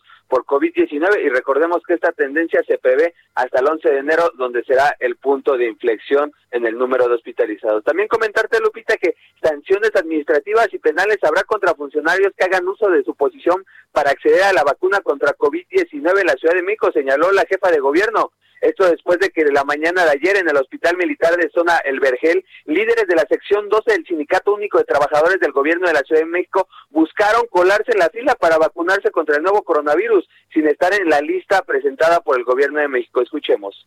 No vamos a permitir, bajo ninguna circunstancia, que un líder de una sección sindical o un comisionado sindical que no está al frente del COVID genera alguna influencia o por, la o por cualquier vía quiera entrar a la lista que ha estado coordinando la Secretaría de Salud Federal y en donde la Secretaría de Salud del Gobierno de la Ciudad ha dado claramente los nombres de las personas que están al frente del COVID. Y vamos a aplicar sanciones administrativas y penales a quien quiera hacer esto. Y bueno, ¿cómo se dio esta situación? Fue porque integrantes de la sección 12 del Sindicato Único de Trabajadores del Gobierno Capitalino circularon una convocatoria vía WhatsApp donde se pedía a todo el personal sin distingo acudir al lugar para vacunarse contra la COVID-19, específicamente en este hospital militar ubicado en Iztapalapa.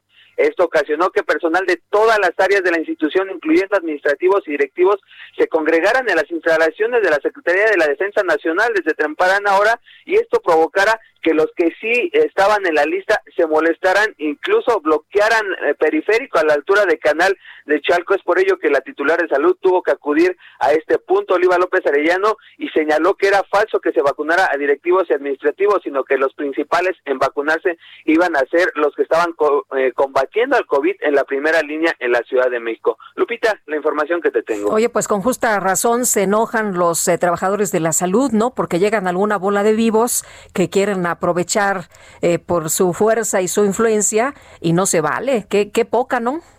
Es correcto, incluso Benigno Díaz, que era de los líderes de la sección 12 de este sindicato, fue el que circuló la convocatoria, incluso en sus redes sociales señaló que nada más tenían que llevar su credencial de elector llevar su credencial del hospital que pertenecían y una pluma y simplemente con eso ya los iban a vacunar. Sin embargo, recordemos que ahorita son pocas las dosis y son principalmente para este personal de salud que con justa razón se molesta para que incluso eh, bloquearon eh, periférico para que pues simplemente se respetara el turno por esta situación, Lupita. Pues sí, ahora sí que qué bueno, fuera, fuera. Muy bien, muchas gracias, Carlos. Hasta luego y buen, año. Igualmente, querido, te mando un fuerte abrazo y gracias por todo tu trabajo. Saludos, que están muy bien. Saludos, Carlos Navarro. El Instituto Mexicano del Seguro Social indicó que en la Ciudad de México y en los estados de México se tiene el 90% de ocupación de camas. Y Adrián Arias nos tiene la información. Te escuchamos. El Estado de México y la Ciudad de México tienen una ocupación de más del 90% en las camas del IMSS, por lo que es necesario que las personas cumplan las medidas sanitarias para reducir los contagios. Víctor Hugo Borja, director de prestaciones médicas del IMSS, explicó en conferencia virtual que la Ciudad de México tiene 2.475 camas, de las cuales 92% están ocupadas, mientras que el Estado de México tiene 1.724 camas con una ocupación del 98%. Dijo que en la zona metropolitana del Valle de México, el IMSS enfrenta una gran presión y es necesario emprender todas las medidas para evitar que sigan llegando pacientes a los hospitales. Una de las medidas son las preventivas, es decir, quedándose en casa y evitar contagios. Explicó que a nivel general el IMSS tiene 16.013 camas en el país, de las cuales 60% están ocupadas.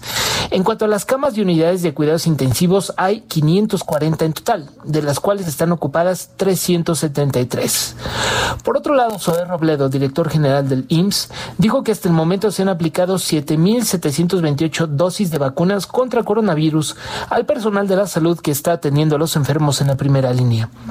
Robledo estimó que para enero se estaría completando la vacunación para todo ese personal del IMSS. Informó Adrián Arias para El Heraldo Radio. Muchas gracias, Adrián. Gracias por esta información. Pues ahí está el dato de la ocupación de camas, tanto en la Ciudad de México y en el Estado de México, de acuerdo con el reporte del Instituto Mexicano del Seguro Social. Nosotros tenemos que hacer una pausa y regresamos de inmediato. Nada más le adelanto, le adelanto esta información. La noche de ayer murió Joel Higuera Acosta, quien fue integrante del grupo musical los eh, Tucanes de Tijuana. El músico formó parte del grupo durante 15 años y bueno, se dio a conocer esta información. Fue la banda que dio a conocer pues el, el reporte a través de un comunicado de prensa que fue enviado a los medios de comunicación y en la que envía sus condolencias a la familia. Pues vaya, qué añito, qué añito hemos eh, tenido y descanse en paz, por supuesto Joel Higuera Acosta de los Tucanes de Tijuana. Vamos a una pausa y regresamos.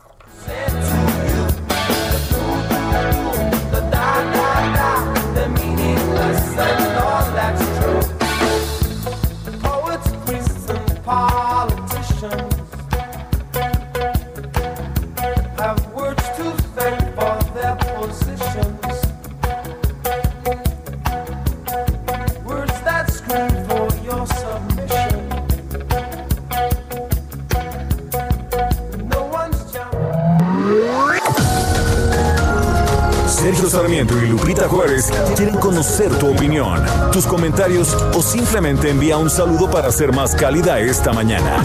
Envía tus mensajes al WhatsApp 5520 109647.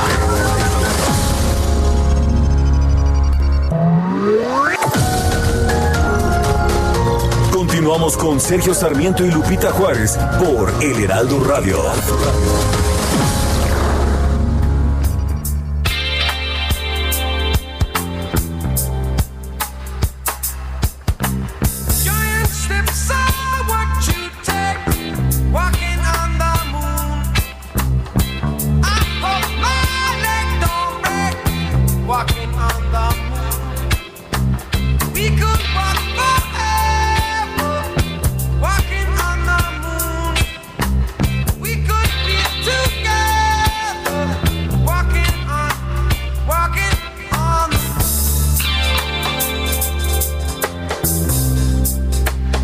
extraordinaria banda de Police, a quien estamos escuchando Andy Summers, el del cumple, el guitarrista, este músico excepcional.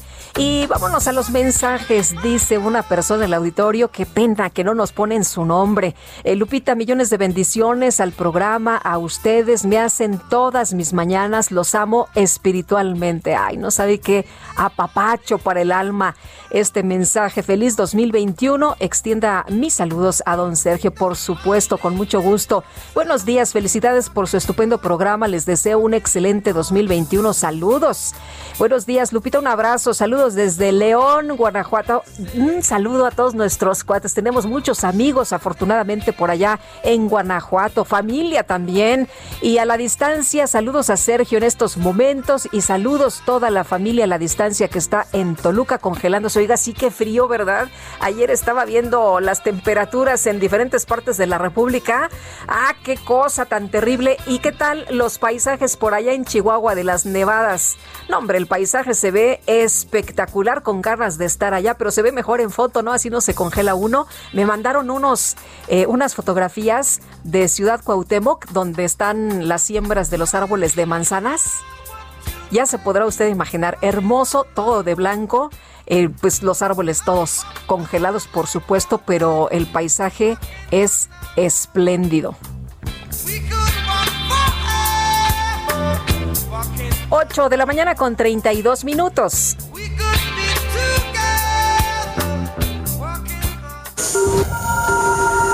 Reporte Metro con Ana Moreno.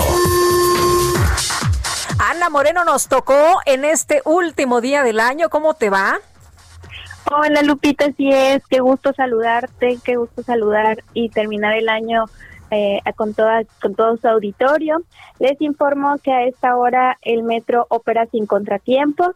Las líneas 4 y 6 presentan afluencia baja con un intervalo entre trenes de 5 minutos, mientras que en el resto de las líneas la afluencia es moderada con un intervalo de 4 minutos. Les informamos que el día de hoy el horario de servicio concluye a las 23 horas el último tren sale de las terminales a las 22.40 aproximadamente para que tomen previsiones.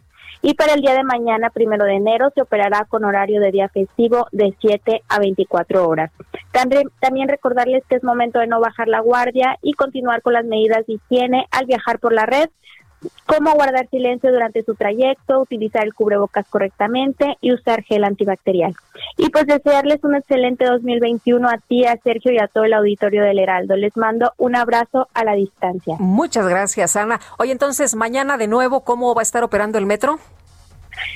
mañana es horario de día festivo de 7 a 24 horas. Muy bien, pues tomamos nota entonces. Un abrazo, Ana, y lo mejor.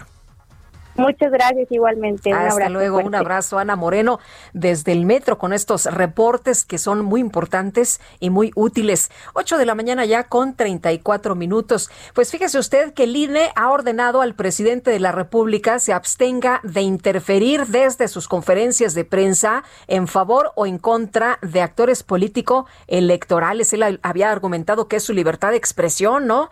Que él podía pues realizar estos eh, planteamientos embargo, el INE le dice, a ver, a ver, señor presidente de la República, absténgase de interferir a favor o en contra de los actores políticos. Además, en este año que va a empezar, que es un año pues muy importante, ¿no? Es un año de elecciones. Y bueno, eh, dicen que eh, por considerar actos anticipados de campaña en otra resolución en el INE, se da a conocer que la Comisión de Quejas ordena a Morena retirar el promocional denominado tumor, seguramente que ya lo habrá escuchado, y la Comisión de Quejas y Denuncias del Instituto Nacional Electoral aprobó emitir una medida cautelar ¡Gracias! en su dimensión inhibitoria contra el titular del Ejecutivo Federal por estas declaraciones con carácter electoral realizadas durante la conferencia matutina del pasado 23 de diciembre, la cual busca impedir que un daño se concrete, se continúe o se repite, es decir, con el objetivo de proteger los principios constitucionales vigentes frente a los actos sistemáticos que se prevén ilícitos. Pues que haya, que haya piso parejo para todos, ¿no? Eh, es lo que se está pidiendo que no desde la conferencia mañanera, pues la balanza se vaya a favor de uno o de otro. Y mire que aquí hemos platicado de que los eh, pues los presidentes, los gobernadores, todos los actores políticos deberían entrarle cuando hay temas eh, de campaña, cuando hay temas electorales. Sin embargo, la ley no lo permite. Entonces, ¿qué tienen que hacer los actores políticos? Pues acatar las normas, ¿no le parece a usted? Bueno, a partir de la queja presentada por el Partido de la Revolución Democrática en contra del presidente López Obrador, la Comisión de Quejas y Denuncias considera que no se trata de un hecho aislado, sino de una secuencia de actos dentro de una estrategia del presidente de la República para perjudicar a distintos contendientes del proceso electoral en curso, apartándose así del deber de neutralidad a que está obligado como servidor público. Ello pone en riesgo los derechos y principios constitucionales que deben garantizarse y observarse en todo tiempo y con mayor razón durante los procesos electorales. Pues ahí el INE, el INE concede estas medidas cautelares solicitadas en contra del presidente y bueno, pues en las mañaneras ya le dijeron absténgase de interferir. Y vamos ahora con el Químico Guerra. El Químico Guerra con Sergio Sarmiento y Lupita Juárez. ¿Cómo estás? Qué gusto saludarte en esta mañana despidiendo el año, querido Luis Manuel. Eh, Lupita, igualmente, y contento de haber terminado un año ya, un año tan difícil como, como este. Fíjate que hoy precisamente se cumple un año de que un médico, un virólogo en eh, Wuhan, en China, identificó este eh, SARS-CoV-2, ¿verdad? Eh, el virus eh, que está causando la enfermedad. Eh, COVID-19, eh, precisamente hace un año y tenemos que regocijarnos los seres humanos dentro de toda esta calamidad, porque esta plaga terrible que golpeó a la humanidad eh, provocó que los científicos del mundo, Lupita, respondieran con velocidad sin precedentes, traspasando fronteras.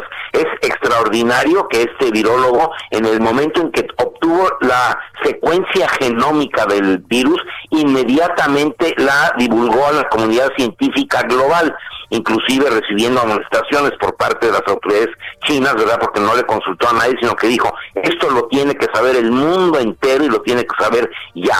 Y eh, gracias a las comunicaciones actuales, gracias también a las máquinas de secuenciación genómica que han avanzado muchísimo, se consiguió en un tiempo récord pues descifrar todo el genoma del virus e inmediatamente después, prácticamente eh, cinco o seis días después, empezaron los trabajos para eh, lograr tener una vacuna vacuna en un tiempo récord y se logró. Lupita, todavía en este mismo año ya están distribuyendo vacunas para este nuevo virus. Es eh, una pandemia que nos aflige a todos nosotros, pero el ser humano, Lupita, respondió en una forma ejemplar.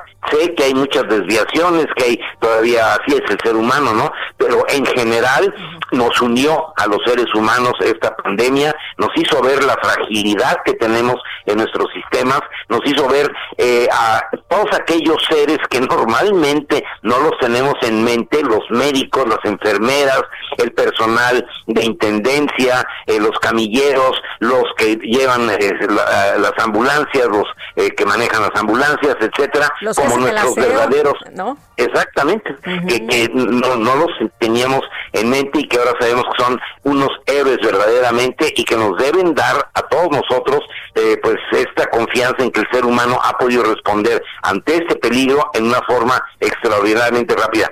Cierto, con mucho dolor, con mucha angustia, pero yo creo que podemos sacar lecciones muy importantes. El planeta respiró, Lupita, de las acciones del ser humano y se eh, pues evidenció la necesidad de actuar conjuntamente como una sola aldea global frente a estos retos y creo que es la mejor enseñanza que podemos obtener de este 2020 está a punto de terminar, Lupita.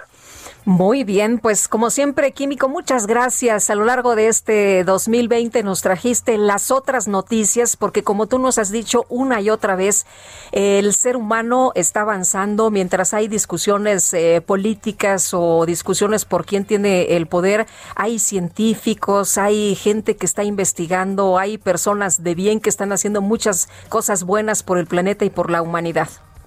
Exactamente, y eso hay que tenerlo presente, no caer en la desesperación. Al contrario, vamos a iniciar un 2021 con muchísima energía, alegría por la vida. Estamos vivos, Lupita. Yo creo que ahora más que nunca nos damos cuenta de la fragilidad de la vida y esto nos debe, pues, eh, eh, convencer de salir adelante con energía y con alegría también. Pues un año de muchas lecciones. Yo te mando un fuerte abrazo y muchas gracias por todo lo que nos has enseñado, Químico. Buenos días. Buenos días, Lupita. Hasta luego. Bueno, el colectivo de trabajadores capítulo 3000 de la Fonoteca Nacional de México advirtió a través de redes sociales un recorte al presupuesto de la Fonoteca, lo que pondría en riesgo los empleos. Están muy preocupados los trabajadores y vamos a, a platicar con una persona, precisamente vocero del colectivo de trabajadores capítulo 3000 de la Fonoteca Nacional. Gracias por tomar la llamada. Muy buenos días. Muy buenos días y, este, y gracias por eh, abrirnos un espacio. A ver, cuéntenos, eh, eh, ¿hay menos presupuesto para la fonoteca y esto cómo los afecta? Pues sí, efectivamente se nos informó que hubo un recorte presupuestal de cerca del 80% y... o sea, no cualquier recorte, ¿verdad? Prácticamente todo. sí, bueno, al, menos eso fue lo que se nos informó por parte de los directores de área y que por esa razón ya no íbamos a poder ser eh, recontratados el próximo año. Ahora, eh, ¿de cuántas personas estamos hablando? Pues eh, más o menos somos cerca de 100 trabajadores de la Fonoteca Nacional. 100 trabajadores van a ser afectados, es, el número que, se va a, afectar y, estaríamos hablando de personas que tienen muchos años, que son de reciente ingreso. Pues sí, estamos hablando de personas que, que tienen cerca de 10 años. La fonoteca este, se inaugura en el 2008. Estamos hablando que tiene 12 años de apertura y hay compañeros que llevan 10, 9 años eh, trabajando. Pues prácticamente toda la vida de la fonoteca, ¿no? Exacto, exacto. Y que, bueno, eh, es, gente que tiene un perfil eh, especial, específico para el este tipo de, tareas que se hacen en la fonoteca y que además ha juntado toda una experiencia durante todo este tiempo y que pues queda fuera ¿no? este, del, de, pues, de las labores de la fonoteca que, como indicaba pues tienen cierta especificidad y ciertos conocimientos. A ver, cuéntenos de las tareas que hacen estos eh, trabajadores, de las especialidades que tienen y la importancia de la fonoteca, porque no todo mundo lo sabe. Bueno, eh, para empezar, bueno, la fonoteca resguarda el patrimonio sonoro del, del país, es la memoria sonora de nuestro del pueblo de México y bueno, dentro de lo que resguarda en sus bóvedas pues están eh, colecciones que ya han sido reconocidas como memoria de, este del mundo México, ¿no? Este, por, parte de la UNESCO son son colecciones muy importantes, colecciones únicas, este tenemos de eh, diferentes tipos de soportes, desde cilindros de cera, ¿no? Eh, que son la forma en que se grababa a finales del siglo XIX hasta, bueno, ya este, grabaciones digitales, ¿no? Entonces, em, todo este, este acervo pues, necesita un, tratamiento especial, eh, desde la estabilización de los soportes, la conservación, la preservación, eh, la documentación, ¿no? Ah, Existe eh, un área también de investigación especializada y obviamente pues la parte de la difusión, porque bueno, como patrimonio, eh, necesita ser un patrimonio vivo, es decir, que la población de México necesita conocerlo. Y eh, pues la gente que, está viendo amenazados sus, sus fuentes de, empleo, pues es gente que, sabe, de, este patrimonio, que conoce eh, todo, el proceso. De, tenemos catalogadores, tenemos gente de conservación, tenemos en, del área de investigación, tenemos gente especializada en, acervos, por ejemplo, de cine, tenemos este, gente que, por ejemplo, se encargaba de los proyectos de, mapa sonoro, este, eh, etcétera, etcétera, es decir, eh, toda esta, esta gente que durante todos estos años ha venido trabajando en la conservación, en la preservación, en la investigación, documentación y difusión de este patrimonio, pues, eh, pues estamos a la deriva eh, en este finales de, año. O sea, no, no solamente los trabajadores, sino el acervo estarían eh, en, en riesgo, sufrirían este impacto, ¿no? Claro, debemos decir que este, los, los soportes se están, tienen una vida finita y por lo tanto este, necesitamos eh, estabilizarlos, necesitamos eh, limpiarlos, ¿no? De hidrólisis, de hongos, etcétera. Y, los soportes, pues no esperan, no, no, no, no esperan a que, a que si, si hay presupuesto no para decidir si se siguen deteriorando o no. ¿no? O sea, eh, los soportes se siguen deteriorando lo largo del, al paso del tiempo. Pues en realidad es una carrera contra el tiempo, eh, porque bueno, además de toda esa, esa actividad, también la fonoteca este, asesora a otras fonotecas, eh, identifica otros acervos de instituciones, de coleccionistas, que, bueno, eh, digamos para la conservación, la preservación, toda la tecnología que se necesita para que los, eh, los soportes estén en las condiciones adecuadas, pues es muy difícil que, los coleccionistas tengan estas, estas condiciones y por lo tanto este, la labor también de identificación de estas colecciones es muy importante para que este patrimonio no se pierda. Entonces, bueno, este pues lo que lo que está sucediendo o lo que parece que va a suceder es que todo este trabajo que es un trabajo arduo y que es eh, un trabajo importante, pues se va a disminuir a, lo mínimo, ¿no? Y entonces eso pues obviamente eh, preocupa también al colectivo de que esta memoria pues se ponga en riesgo. Pues sí. Eh, ¿Qué le pedirían ustedes a, a las autoridades? Pues de entrada lo que estamos pidiendo es una reunión para poder eh, plantear una agenda de trabajo y... ¿Con pues, quién directamente? ¿Con Cultura? Sí, claro, con, con este, la Secretaría de Cultura y con el director eh, Pavel Granados. estamos solicitando esta reunión para que, por, por un lado, se nos garantice el trabajo, eh, se nos garantice este, nuestras funciones y eh, nuestros salarios, y también que, que abrir una agenda de trabajo para, eh, debemos decirlo, este, revisar la, eh, eh, somos trabajadores del capítulo 3000 que no recibimos ninguna prestación y que es muy penoso que el gran porcentaje de los trabajadores de la fonoteca estemos en esa situación y que cada año tengamos que, estar a la deriva pensando si sí o no nos van a, recontratar y además me parece que es importante considerar que eh, son trabajadores que por su perfil y por su experiencia pues hacen falta a la fonoteca y que, es capital humano que no hay que desperdiciar, ¿no?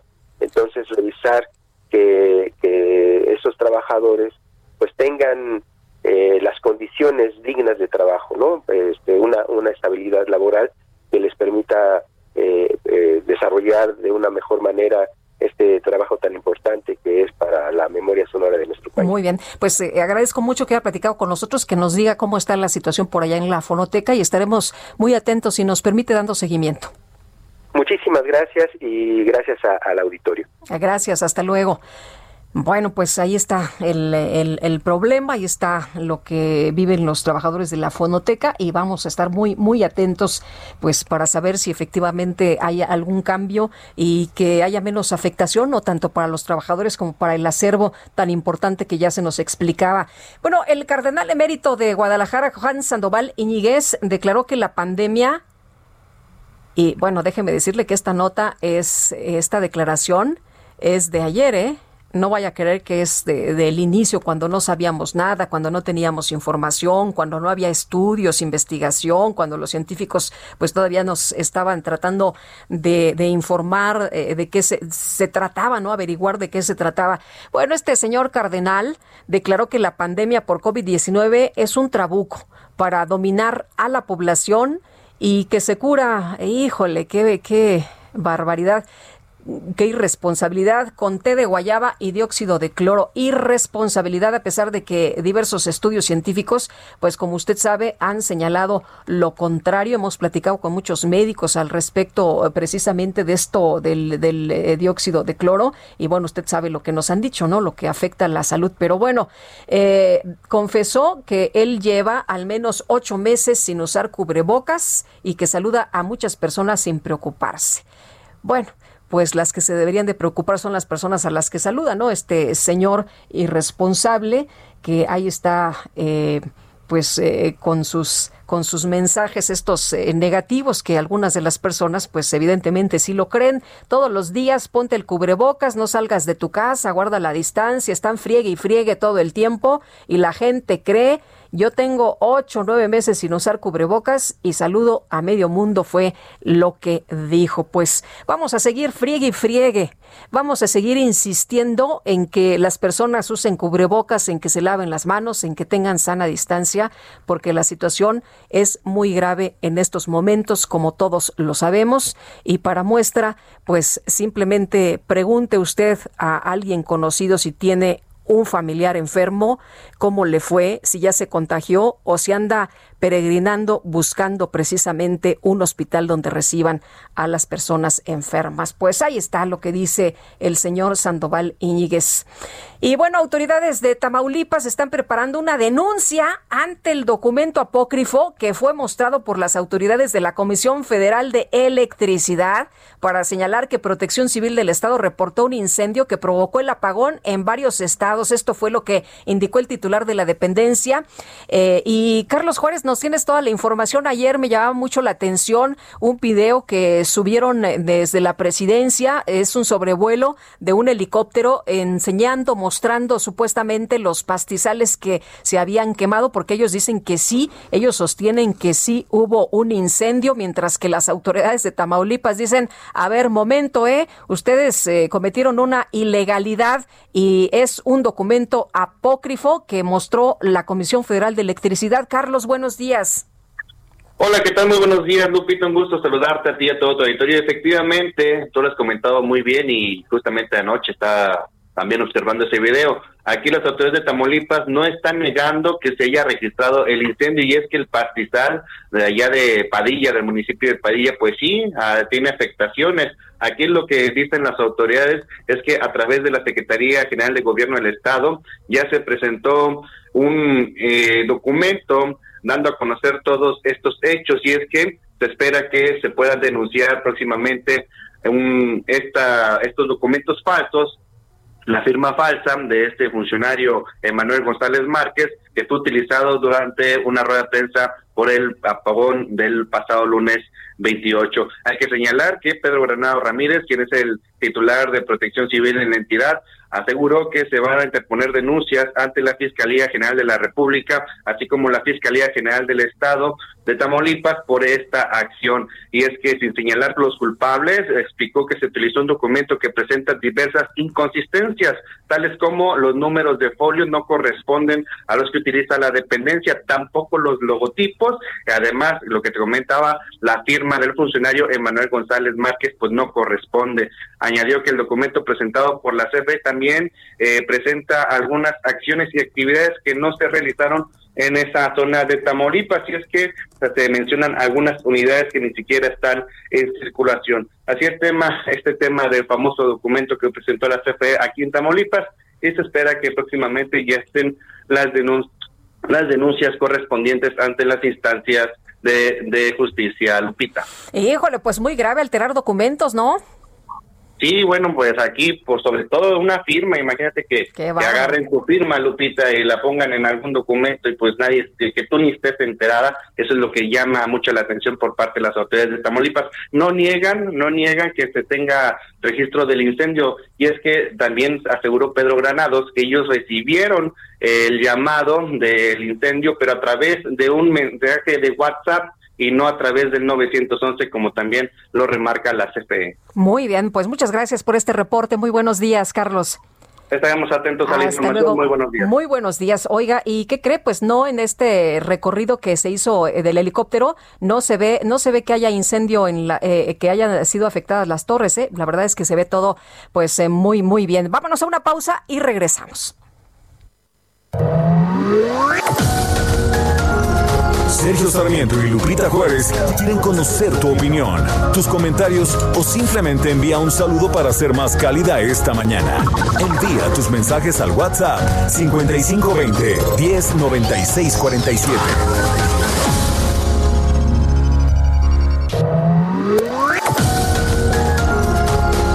Continuamos con Sergio Sarmiento y Lupita Juárez por El Heraldo Radio.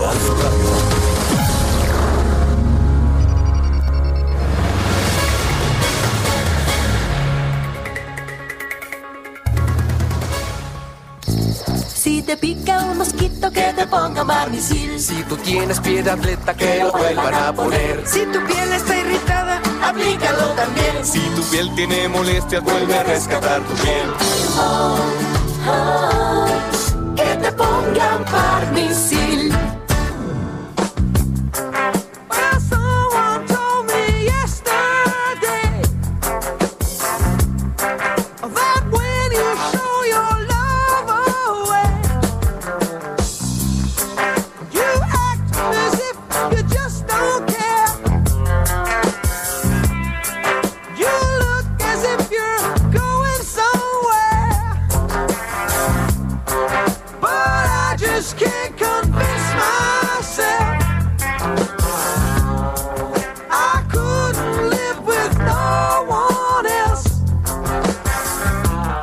So lonely, pues así nos hemos sentido algunos, ¿no? En este confinamiento, pero esperamos que a través de los diferentes programas del Heraldo Media Group usted se haya sentido un poquito mejor, un poquito más acompañado. Y mensajes, mensajes esta mañana. Estamos escuchando a Polis, por cierto, y festejando a Andy Sommer precisamente con motivo de su cumple, el guitarrista de esta banda.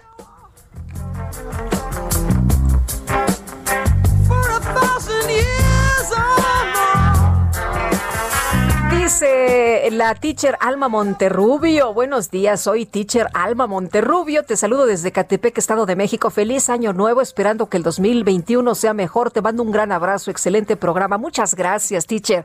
Y buenos días, Lupita. Eh, mis mejores deseos para que este año nuevo 2021 sea mejor para todos, que la enseñanza que nos ha dejado este doloroso año que termina nos permita reflexionar y valorar la vida, valorar nuestra vida para que seamos mejores personas desde la Ciudad de México lo saluda Patricia Apanco. Feliz año nuevo 2021. Evangelina del Río, hola Lupita, buenos días. Un afectuoso abrazo, salud y mis mejores deseos para el nuevo año. Cuídense todos en el Heraldo. Abrazos, pues sí, hay que cuidarnos y un montón, todos, todos.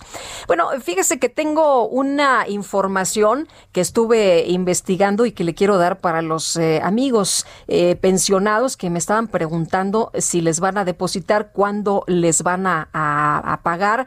Y les eh, informo, les informo rápidamente que les van a pagar, eh, aquí tengo el, dato, el 4 em, de enero. Más de 3.9 millones de pensionados podrán cobrar su prestación a partir del lunes 4 de enero.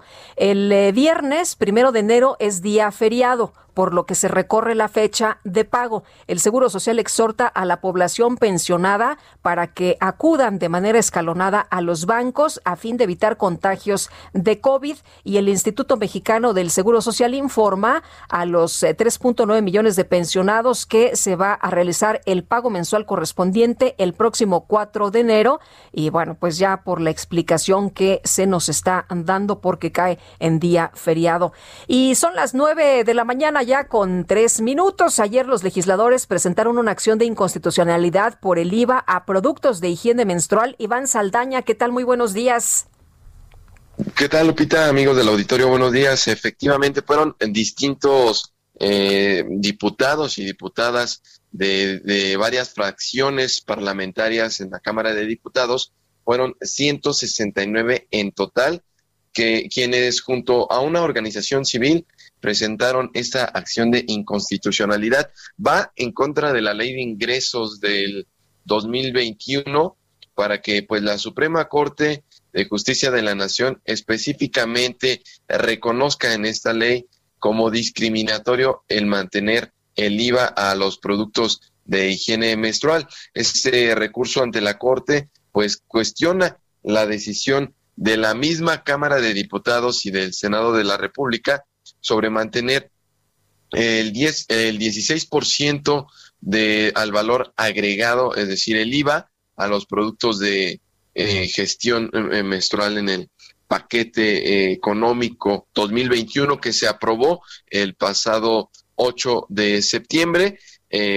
varios diputados como Pilar Ortega, la panista Pilar Ortega, pues señalaron, incluso publicaron mensajes señalando basta de pagar impuestos por ser mujeres. Y es que eh, argumentaron también en esta acción de inconstitucionalidad que pues estos em, productos de higiene menstrual para las mujeres son tan básicos como es un producto, incluso hasta un medicamento, Lupita, por lo que pues piden que la Suprema Corte de Justicia de la Nación pues declare discriminatorio el IVA a estos productos. Piden una tasa cero para estos mismos y pues que también eh, entonces se tendría que llevar a cabo una eventual reforma, eh, lo que están proponiendo los legisladores.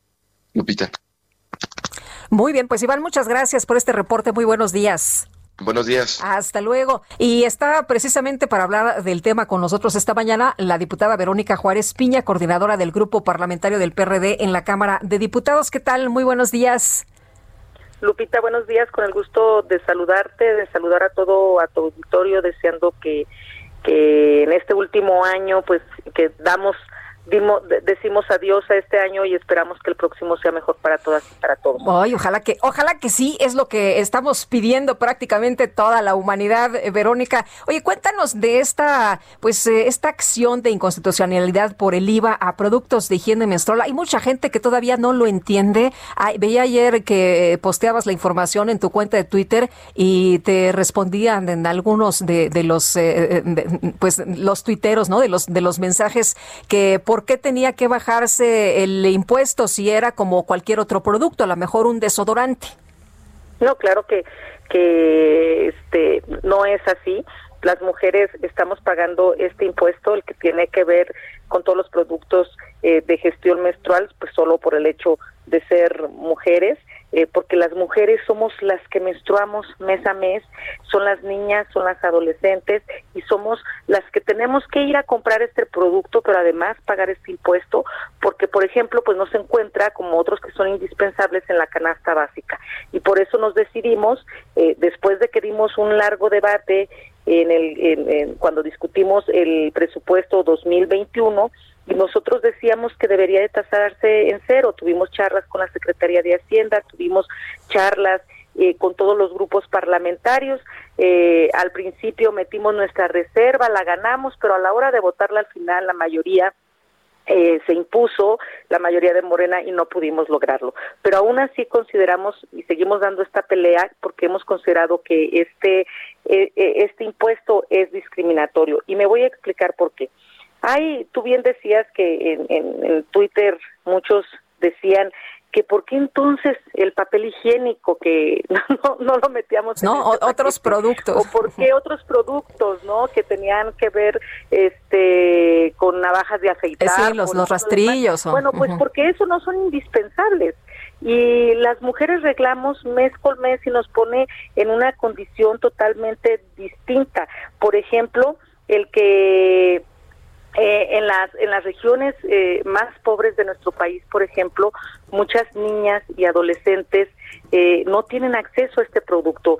Hay días en que tienen que definir que si comer o comprar toallas sanitarias. Y como quien generalmente administra, este, tiene que ver con una visión de que las necesidades tienen que ver con otras circunstancias, con la comida, con la vivienda, con pagar productos básicos de, para todos, como es la luz, el predial y demás, pues esto lo dejan como una circunstancia secundaria y eso también puede producir eh, eh, este, infecciones en las niñas, en las adolescentes y a las mujeres. Por ejemplo, también reduce eh, el que las mujeres vayan a la escuela, obliga a las mujeres a recluirse, a no participar en la vida escolar o comunitaria durante sus periodos menstruales, de tal forma pues que entonces vemos que genera exclusión, que las victimiza mes con mes. Y luego todo es eh, empeorado por el hecho de que estos productos eh, este, son grabados con impuestos que en muchos casos, es como te digo, hacen imposible su adquisición, ya que en su situación de pobreza cinco pesos hacen la diferencia entre comer o no comer.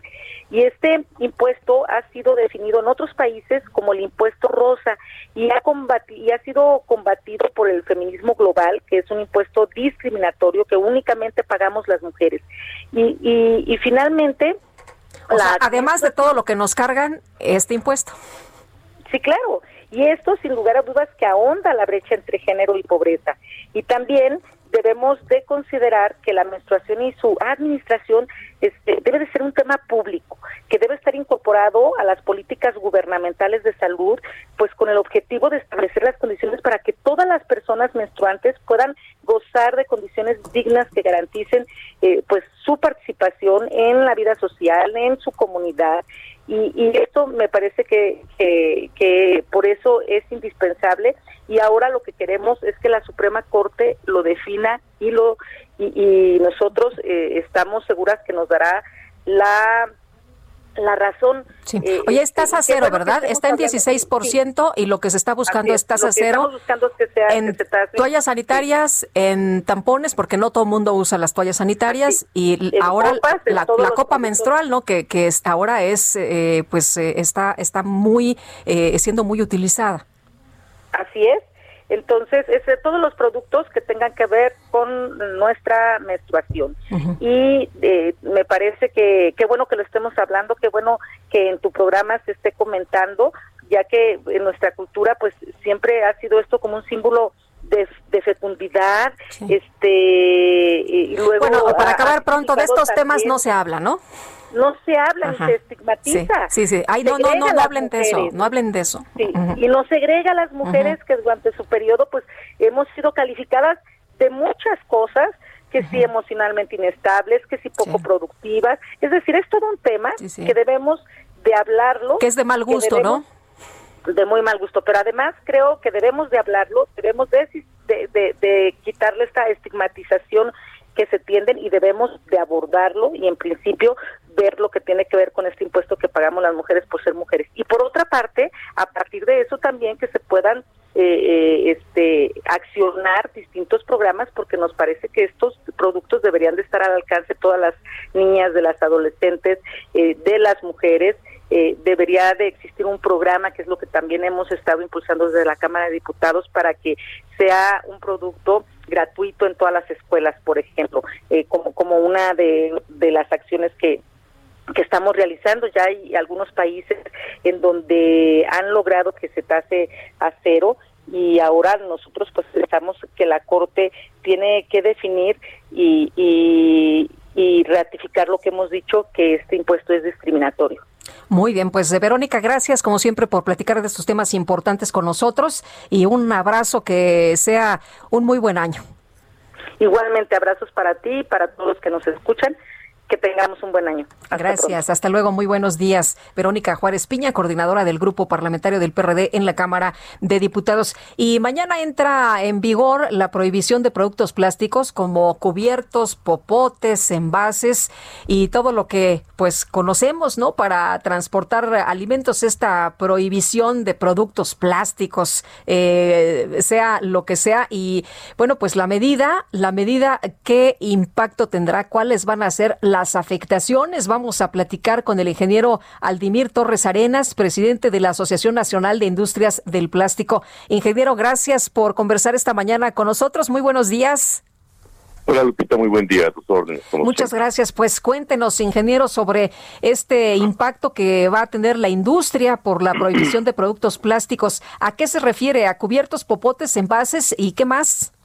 se llama se refiere a todo aquello mal llamado de un solo uso como bien lo indicas platos desechables los vasos para fiesta los térmicos eh, los cubiertos los popotes todo lo que tenga que ver con los productos de un solo uso de plástico que van dirigidos eh, muchos de ellos a las, al área de alimentación entonces eh, al igual que las bolsas entraron en este año en 2020 en el sentido de prohibición el próximo año el día de mañana ya empezaremos con un nuevo impacto ¿Ustedes estaban preparados para esta transición? Eh, no, no realmente no, Lupita, porque recuerda que estemos, estamos a mitad de una pandemia. Eh, hemos terminado el año eh, casi eh, más de nueve meses con esta situación pandémica, eh, no tuvimos la oportunidad de salir a buscar tecnologías a otras partes del mundo, los eventos, las ferias de plásticos fueron suspendidas, incluyendo la mexicana que tenía que haberse llevado a cabo hace un par de meses. los centros de investigación, el sistema con las las universidades fueron cerradas. Entonces no, no tenemos la oportunidad de buscar alternativas y peor aún, en México no se producen los materiales alternativos que la, autoridad propone y además son considerablemente mucho más caros. Ahora, ingeniero, ¿qué es lo que vamos a ver entonces? Eh, ¿Más desempleo? ¿Más eh, cierres de, empresas? Eh, mira, la, la del plástico representa para nuestro país algo así como 30 mil millones de dólares y ese sector que está por, por, por prohibirse representará alrededor del 20% de este número. Eh, esperamos, eh, al igual que este año, que vamos a terminar con un crecimiento negativo del 8%, un poco arriba. El próximo año, eh, de igual manera, esperaremos algo, algo difícil, porque la recuerda que el país se va a recuperar hasta finales del 22, inicios del 23, nosotros estaremos eh, esperando que el próximo año será también negativo de manera muy importante. Los empleos que estamos considerando que se corren riesgo importante, hablamos de cerca de, eh, hay gente que habla desde 20 mil y llega hasta 50 mil en los empleos perdidos, porque ya muchas empresas están trabajando a niveles muy bajos, entre 10 y el 15%. Entonces el impacto económico es fuerte, el impacto social es importante y lo peor de todo es que el impacto ambiental que esperamos no se ha logrado hasta la fecha en el caso de las bolsas. A ver, cuénteme una cosa, ingeniero. Eh, eh, ¿Le tenemos eh, mala fe al plástico? ¿No entendemos bien al plástico? Yo creo que, mira, yo pongo dos ejemplos muy rápidos. Lupita, el ejemplo famoso de la tortuga con el, popote en la nariz. Yo pregunto a la gente, ¿de quién es responsabilidad? ¿De la gente que lo fabricó, como nosotros? ¿La gente que no gestionó un adecuado manejo, control y aprovechamiento de los residuos, como la autoridad? ¿O la gente que lo tiró por la ventanilla del auto y cayó en la alcantarilla, llegó al río, llegó al mar? ¿De quién es responsabilidad, Lupita? De los tres, pero nunca del popote y Eso pasa igual en el caso de las bolsas este año, para que veas que obedece más a cuestiones pasionales que a cuestiones técnicas. Después de que las bolsas se prohibieron, se hizo un estudio, no lo hicimos nosotros, eh, donde demostraba que lo que prohibieron fue lo que menos contaminaba. Una bolsa de papel, que es un material maravilloso, tendrías que usarla 130 veces para que tuviera el mínimo impacto como una bolsa de plástico en el ambiente, o una bolsa de tela habría que usarla 1700 veces para que tuviera este impacto igual mínimo. Entonces, creo que sí hemos hemos eh, obedecido a pasiones, hemos hemos obedecido, a modas, a corrientes.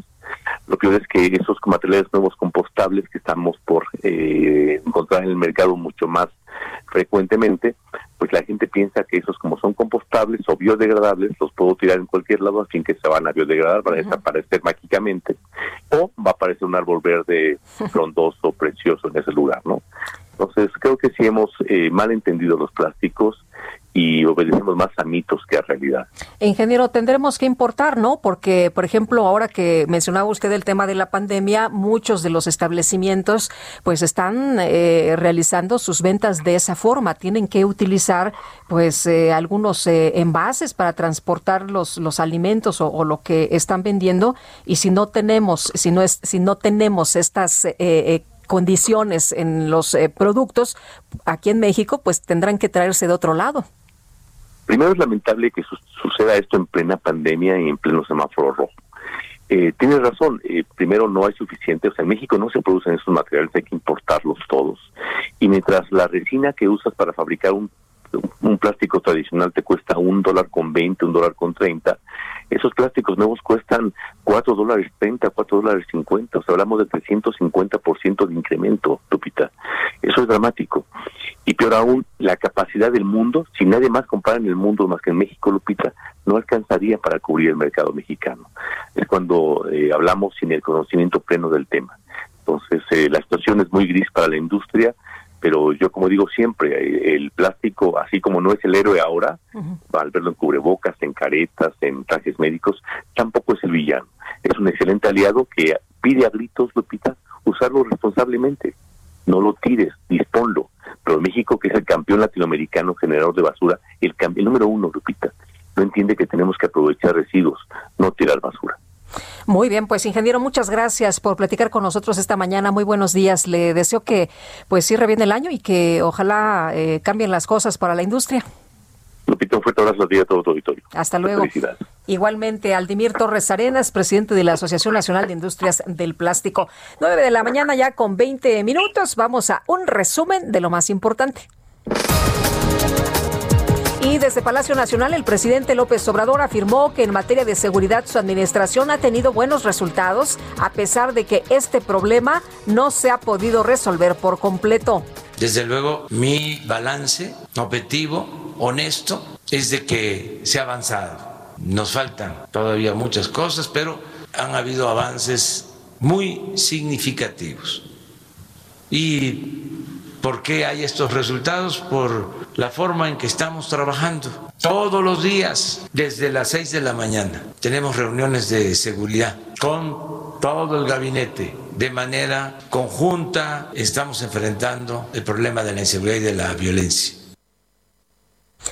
Bueno, y por otro lado, el mandatario aseguró que la economía nacional ya muestra indicios de recuperación ante la crisis generada por la pandemia de coronavirus funcionado la fórmula. Por eso, en lo que corresponde al problema económico, financiero propiciado por la pandemia, estoy optimista, creo que vamos a salir adelante. Ya hay indicios de que va a crecer la economía, se van a recuperar los empleos y vamos a tener bienestar para el pueblo.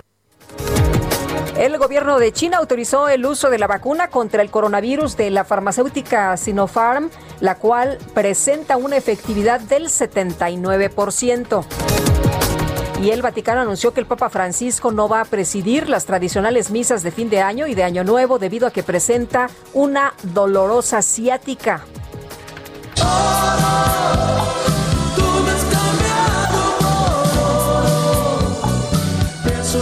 En Reino Unido, un hombre realizó un descubrimiento que lo volvió millonario. Fíjese usted, Recientemente, al encontrarse observando una pelea entre dos aves silvestres en una zona rural, notó un artefacto extraño en la tierra que resultó ser una moneda celta de oro puro. Tras este hallazgo comenzó, pues dijo, a ver, me encontré una, no habrá más, y que empieza ahí a darle la escarbadera hasta que encontró que cree si había más, un pequeño cofrecillo que contenía más de 1.300 monedas de oro de aproximadamente 2.000 años de antigüedad. Este tesoro fue valuado en más de 1.082.000 dólares. ¿Qué te parece, Quique? Hay que observar la naturaleza, ¿verdad?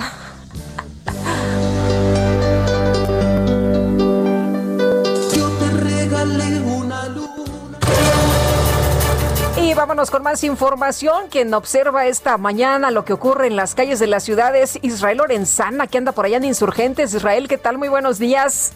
Efectivamente, Lupita, tenemos información para nuestros amigos que se desplazan a través de la Avenida de los Insurgentes. Ya lo hemos recorrido prácticamente desde Indios Verdes y con dirección hacia el eje 2 norte en su tramo Eulalia Guzmán. Hemos observado ya asentamientos en carriles laterales en las diferentes estaciones del metro, así que hay que utilizar como alternativa en estos momentos la calzada de los misterios, esto para incorporarse hacia la zona de Río Consulado o más adelante para quien va con dirección hacia el Paseo de la Reforma.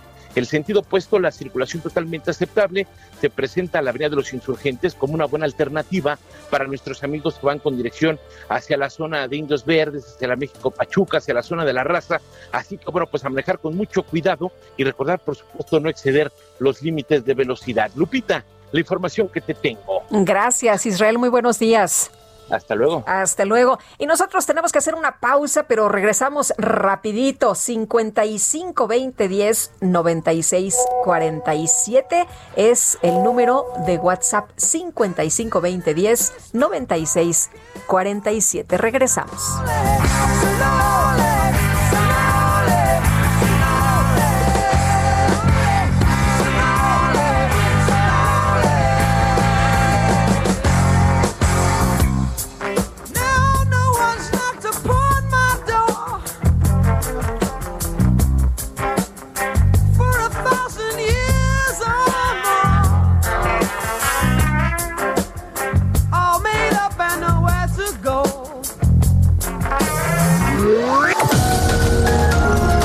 Sergio Sarmiento y Lupita Juárez quieren conocer tu opinión, tus comentarios o simplemente envía un saludo para ser más cálida esta mañana.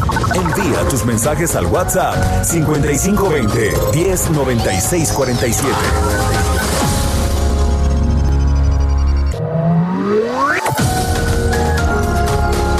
Continuamos con Sergio Sarmiento y Lupita Juárez por El Heraldo Radio.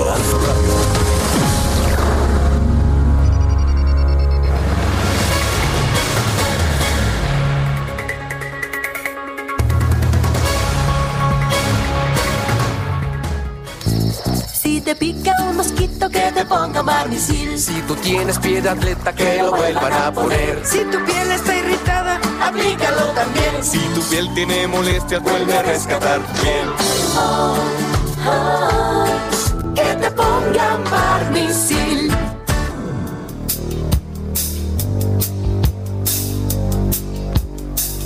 Young the subject of schoolgirl fantasy. She wants him so badly, knows what she wants to be. Inside her, there's longing. This girl's an open page, bookmarking. She's so close now. This girl is half his age. Don't stand.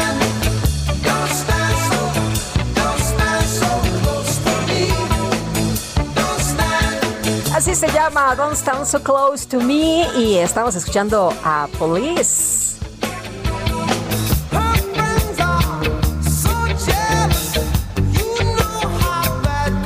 Y el responsable es el guitarrista Andy Summers. Impresionantes músicos los de esta banda.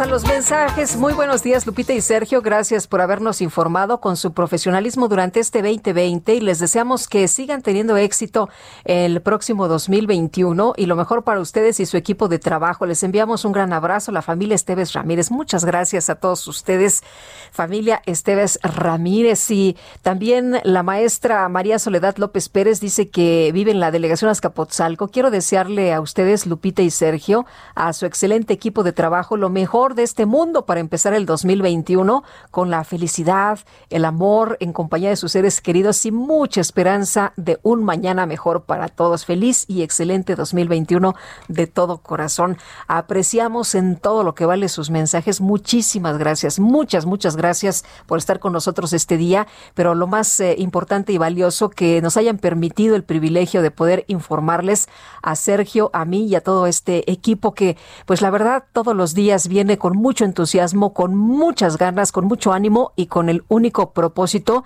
de informarlo de manera objetiva y de informarlo bien.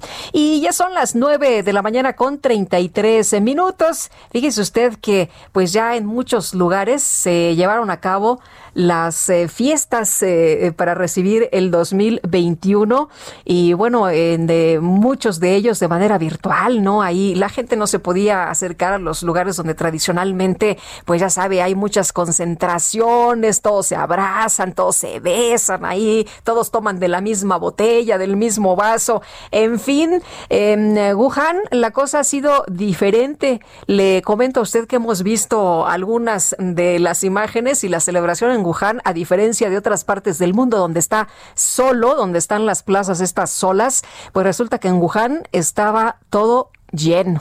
Sí, como lo escucha, unos pegaditos a otros, no había sana distancia, eso sí, muchos con cubrebocas, pero en Wuhan, ¿y por qué nos referimos específicamente a este lugar? Bueno, pues como usted recordará, eh, fue el lugar donde se originaron los casos de coronavirus. Ellos han estado aplicando medidas pues muy eh, duras de confinamiento. Eh, también pues ya los investigadores trabajaron durísimo a marchas forzadas para la creación de la vacuna que se ha estado aplicando y bueno, pues el día de hoy, eh, allá en Wuhan, la gente, pues eh, unos a otros, ahí dándose los abrazos, ahí muy juntitos, ya despidiendo y recibiendo al año que ha entrado en aquellas partes del mundo en Wuhan, China. Oiga, y Miguel Ángel Martín González, presidente de la Asociación Mexicana de la Industria del Juguete, dijo que gracias a la estrategia del, eh, del Día del Super Niño y el Buen Fin, lograron reducir la caída del 40%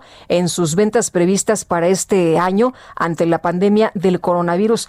Pero bueno, estos días son muy importantes, ¿no? Para la compra de los juguetes. Están cerrados los centros comerciales. ¿Cómo le están haciendo precisamente, pues, frente a estos, a estos días, a esta pandemia. Miguel Ángel Martín González, presidente de la Asociación Mexicana de la Industria del Juguete, muchas gracias por conversar con nosotros. Muy buenos días. Muy buenos días, Lupita. Me da mucho gusto saludarle y ponerme sus órdenes. Gracias por la oportunidad de platicar Oiga, pues cuénteme, eh, cuéntele a nuestros amigos del auditorio, les ha ido, han estado golpeadones en este año, al igual que muchos sectores, pero cuéntenos cómo le han estado haciendo para, pues, para salir adelante y ahora que han tomado las decisiones del semáforo rojo en distintas partes de la República Mexicana y que es una temporada muy importante para ustedes, ¿cuál es la estrategia? Pues sí, como usted bien lo menciona, ha sido un año muy difícil, muy complicado realmente y pues bueno hemos tenido que tratar de buscar algunas alternativas para salvar esa caída tan fuerte que hemos tenido de ventas comparado año con año que traíamos como usted lo menciona casi del 40% 38 traíamos pero afortunadamente hubo dos dos eventos eh, muy importantes durante el año que nos ayudaron a minimizar esa caída y recuperar alrededor de, 18 puntos. Mire usted, el primer punto fue, como usted lo mencionó, el Super Día del Niño y la Niña que hicimos en octubre, y en el cual pues, los consumidores nos hicieron la favor de apoyarnos y básicamente reconocer a los niños, reconocer a los niños que son los que más han sufrido esta temporada. De verdad, ellos no han entendido todavía, no, no alcanzan a comprender muchos de ellos, pues qué es lo que está realmente pasando. Los adultos, pues tenemos otra visión pero los niños sí han, han sufrido este confinamiento de una manera muy, muy fuerte. De tal manera que en ese día, digo, recuperamos alrededor de seis puntos de la venta. Y el otro punto importante son las ventas por Internet, las ventas eh, básicamente por el comercio electrónico, las cuales este año se han visto, mm, afortunadamente, han subido notablemente. Y si usted traíamos nosotros los años anteriores, alrededor de un 6% de ventas del total, de cada 100 juguetes que vendíamos, 6 se vendían por, medios electrónicos. Hoy, este año, estamos vendiendo 18. Esto es un crecimiento casi del 300% en ese nicho. Oiga, pues es que todo el mundo se tuvo que adaptar, ¿no? Era adaptarse o morir. Sí, sí, sí. Dice que era algo que nosotros pensábamos que iba a suceder en los próximos 5 o 6 años y bueno, pues este año se dio un incremento en las ventas. Ahí tuvimos otro 12%, como le digo, de, de, recuperación. Y al mes de noviembre, pues ya traíamos básicamente alrededor de un 20% solamente de pérdida de, mercado comparado año con año. Y bueno, pues estamos ahorita eh, en, esta temporada, en nuestra plena temporada alta. Sí, con muchos altibajos porque en algunas partes los canales tradicionales no están abiertos, en otras están semiabiertos o solo parcialmente en, horarios, ¿no? Tenemos la ilusión puesta en que, pues, de aquí al día al día 6 de, enero, que, termina nuestra temporada, en la cual nosotros vendemos cerca del 60% de las ventas del año, podamos recuperar otros otra parte de, esa, de esos puntos perdidos y lleguemos al final del año a tener una baja, una baja de venta de alrededor de un 15%. Otras de las estrategias que nos han ayudado, como usted lo mencionó, pues fueron, fueron el ponernos de acuerdo con los proveedores, el ver los pagos, posponerlos para finales de enero en muchos de los casos, con los bancos lograr, también aplazamientos en, los pagos, de tal manera que aquí el juego se ha llamado todos ponen. Este es el juego de, moda en este, en este tema. Oiga, y hablando de, de juegos, eh, ¿qué es lo que más se está vendiendo? Mire, tuvimos tres sectores que tuvieron un, alza importante. Uno, los rompecabezas. Dos, todos los juegos de mesa y los juegos familiares. Qué, interesante, ¿verdad? Eso que ya estaba a lo mejor así como medio relegado. No, hombre, todo el mundo andábamos desesperados buscando algo de esto. Sí, de repente veía usted ya en, muchas, eh, muchos de, los hogares mexicanos muchos rompecabezas puestos en la mesa del comedor y cada que pasaba ponía unas, unas piezas y otras. Es, este fue uno, el rompecabezas. El otro es juegos de mesa para familia. que logramos pues con esos se crean momentos interesantes de, convivencia en la familia y los juegos de, de ensamble, los juegos tipo Lego, también se vieron favorecidos notablemente. Son esas tres ramas las que en esta temporada subieron sus ventas y, se vendieron más. Pues bien interesante, ¿no? Porque uno podría pensar todo lo, electrónico y todas estas cosas, pero, pero sí hubo un, cambio, nos, nos movimos todos, ¿verdad? Es cierto, es cierto. Así es, Lupita, es correcto. Y le digo, y, bueno, pues básicamente son, le digo, buenas noticias por un lado y malas dentro de todo este claro oscuro de la pandemia pues hay, hay, noticias también buenas en ocasiones. Otra de las noticias buenas que se da para la industria, pues es que dice con la toda la lucha comercial que traen Estados Unidos y China durante los últimos cuatro años, pues se han abierto oportunidades enormes de venta para producir en México líneas de productos para exportar a Estados Unidos y Canadá, principalmente Estados Unidos, un país que consume 30 mil millones de dólares al año de juguetes y que nos está abriendo la oportunidad y que los las marcas importantes están buscando cómo salir de China, cómo buscar otros países en los cuales Pues qué bueno que México está preparado, ¿verdad? Pues México afortunadamente tiene en, la cuestión tecnológica y la cuestión de plantas industriales, tiene muy buenas opciones. Lo importante es a nivel gobierno, a nivel eh, con la Secretaría de Economía, con la Secretaría de Hacienda, los industriales, la academia, pues ponernos de acuerdo en cómo podemos aprovechar esta oportunidad para los próximos años. ¿Hay muchas trabas del gobierno para, para esto, para este trabajo? Pues más que nada lo que necesitamos es buscar el cómo, el cómo ponernos de acuerdo para hacerlo bien. Eh, creo que es una gran oportunidad y pues bueno, hoy con la, con la llegada de la nueva secretaria de Economía, pues básicamente esperamos próximamente conocer sus, eh, sus proyectos y también poderle presentar estas oportunidades y estas este, fortalezas que tiene la pues industria. Pues sí, porque si no lo aprovecha México, lo va a aprovechar alguien más, ¿no? Es correcto, tiene usted toda la razón. Y ahí está, es una oportunidad grande. Ya algunas empresas como Lego, por ejemplo, en Monterrey, ya pusieron unas plantas preciosas que están exportando. Todos los Legos que se consumen hoy en Estados Unidos, Canadá, son hechos en México.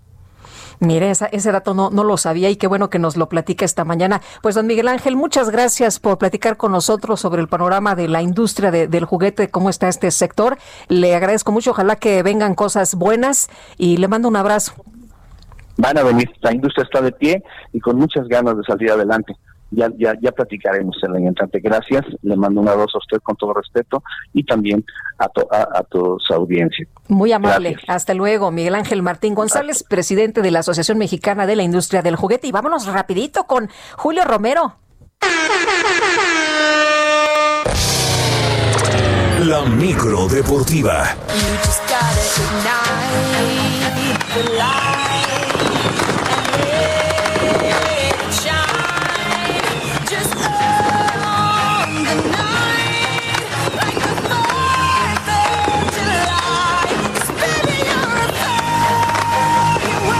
mi querido Julio Romero, ya llegó la micro deportiva en este viaje que es el eh, último de este año. Cuéntanos cómo están las cosas en los deportes, en la micro deportiva. Muy buenos días. ¿Cómo te va, Lupita, amigos de la auditorio? Buenos días. Y echando lámina para no, pa no perder la costumbre, en el último en el último día, hágase para allá, en lugares para cinco, están a distancia, por favor, ahí con el cacharpo Kike, su gel antibacterial, porque si no, se baja de esta micro deportiva. Bueno, vámonos con la información el día de hoy. Eh, la continuación de la fecha 10, 16, 16, fecha 16 en el fútbol español. El día de ayer el equipo del Celta de Vigo derrotó 2 por 1 al Huesca, mientras que el Elche empató a 1 con el Real Madrid. El resultado dejó en el segundo lugar de la tabla al cuadro merengue. Eh, pues su técnico, Zinedine Zidane, no se desespera, no se desespera ya que sabe que falta toda la segunda mitad y ahí pueden remontar. Vamos a escuchar a Zinedine Zidane, técnico del Real Madrid.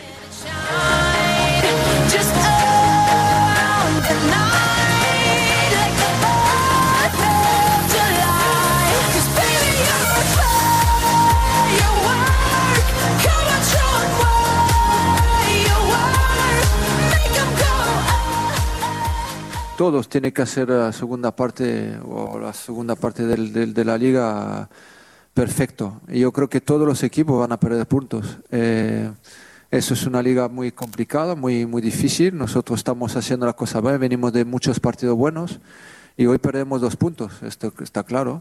Eh, pero tú me estás hablando de la liga y, queda mucho, tú, como lo acabas de decir, de todas formas, porque queda, queda muchísimo. Recórranse, por favor, con su sana distancia. Asimismo, asimismo está la tabla ya en España.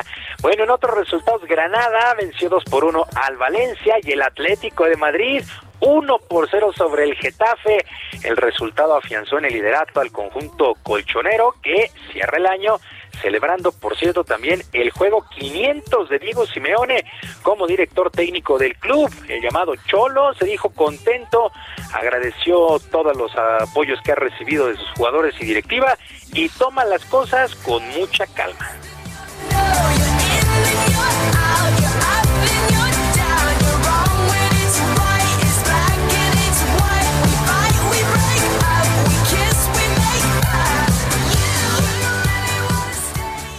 Eh, desde que llegué, eh, cuando nos juntamos con, Miguel entonces y, Enrique, me acuerdo que le dije, vayamos partido a partido. Y de ahí para adelante no voy a cambiar. No entiendo otra manera de, ver este fútbol, de, sentir que cada partido es el último que puede jugar. Y bueno, y así vamos a intentar estar hasta que obviamente las situaciones nos lleven a, a salir o no del club. Pase su pasaje. Bueno, Diego Simeone, que la verdad es que ha hecho un gran trabajo con este equipo del Atlético de Madrid. En el balompié local se espera que sea el sábado cuando Santiago Solari llegue a nuestro país para pues tomar eh, a marchas forzadas las riendas del equipo de las Águilas del América para lo que será el torneo Guardianes 2021. Solari llega para reemplazar a Miguel Herrera y de pronto Lucas Nardi será uno de sus auxiliares técnicos, al igual que Gilberto Adame, que trabajó con el Piojo y servirá de enlace. Mientras que en Cruz Azul, pues seguimos a la espera de que anuncien a su timonel, ya todo el mundo da prácticamente por hecho a Hugo Sánchez, pero no se ha hecho oficial esta contratación. Vamos a ver si el día de hoy, el último de este 2020, pues se hace, se hace oficial. Bueno, terminó la temporada regular en el béisbol de la Liga Mexicana del Pacífico y a partir de este sábado 2 se ponen en marcha los playoffs, series que son a ganar cuatro de posibles siete duelos. Por lo pronto, ¿cómo quedan los playoffs? Los Venados de Mazatlán estarán enfrentando a los Naranjeros de Hermosillo, los Charros de Jalisco, a los Yaquis de Ciudad Obregón, los tomateros de Culiacán ante los algodoneros de Guasave y los caballeros águilas de Mexicali contra los sultanes de Monterrey. Así las cosas con los playoffs, la Liga Mexicana del Pacífico, que busca campeón para que represente a la pelota invernal de nuestro país en la Serie del Caribe que estará arrancando el próximo 31 de enero en Mazatlán, Sinaloa. En caso de que la final eh, se vaya a siete juegos, esta se estaría disputando el día 30, justamente uno antes de que arranque esta serie del Caribe en el Teodoro Mariscal, allá en Mazatlán, Sinaloa. Y luego de lograr su séptimo título en la Fórmula 1 de automovilismo, el piloto británico Lewis Hamilton pues ha sido nombrado caballero allá en el Reino Unido. Un grupo de parlamentarios desde hace un mes pidió al primer ministro Boris Johnson que le otorgara la distinción a este Lewis Hamilton luego de empatar en títulos en la máxima categoría al alemán Michael Schumacher, así es que ya todo un caballero, Lewis Hamilton, el gran piloto en la Fórmula 1. Y actividad en el básquetbol de la NBA, está prácticamente arrancando la campaña y resultados que llamaron la atención.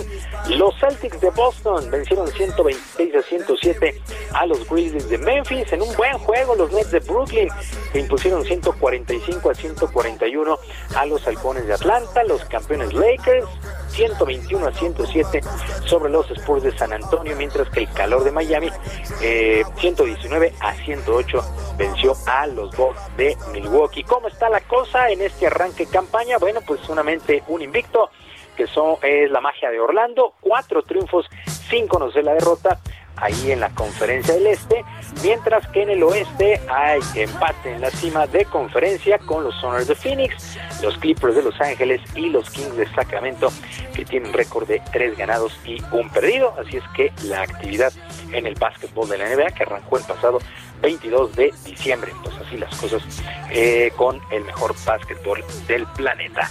Lupita, amigos del auditorio, hasta aquí por momento en la información deportiva pues que tengan todos un gran cierre de año y que este 2021 sea mejor, por supuesto, mejor.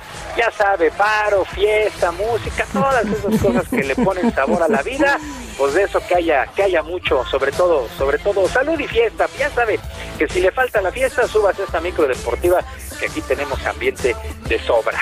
Me parece muy bien. Muchas gracias, Julio. Un abrazo muy fuerte y lo mejor, lo mejor por supuesto también para ti. También para ti, Lupita, un abrazo. Gracias, igualmente. Adiós, querido Julio. Y vámonos a este resumen de lo más importante. Esta mañana el presidente López Obrador envió un abrazo a todos los mexicanos por el año nuevo, expresó confianza en que el 2021 será mejor para todos. Además, el presidente indicó que ya están en marcha diversas investigaciones debido a que hubo personas que recibieron la vacuna contra el coronavirus a pesar de que no les correspondía. Los gobiernos de España y Reino Unido alcanzaron un principio de acuerdo para evitar que Gibraltar se convierta en frontera exterior de la Unión Europea a consecuencia del Brexit. Autoridades sanitarias de los Estados Unidos reportaron un nuevo caso de la nueva variante del coronavirus que apareció en Reino Unido, el cual fue detectado en un paciente del sur de California.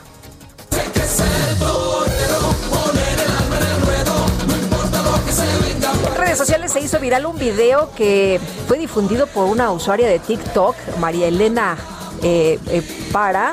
Eh, dice María Elena no Para, ya que muestra la divertida reacción que tuvo su abuelita cuando recibió su regalo de Navidad, ya que se trataba de una cobija muy peculiar. Tenía un estampado con el retrato del famoso cantante puertorriqueño Chayanne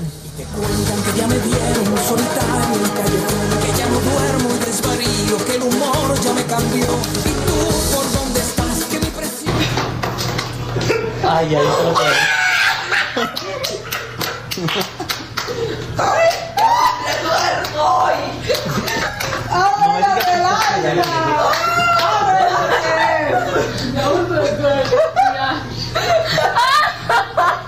Voy a dormir con este hombre.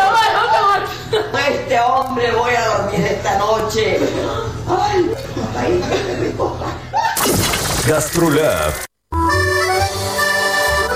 Ay, pues que compartan la cobija. Miriam Lira, ¿cómo te va? Muy buenos días.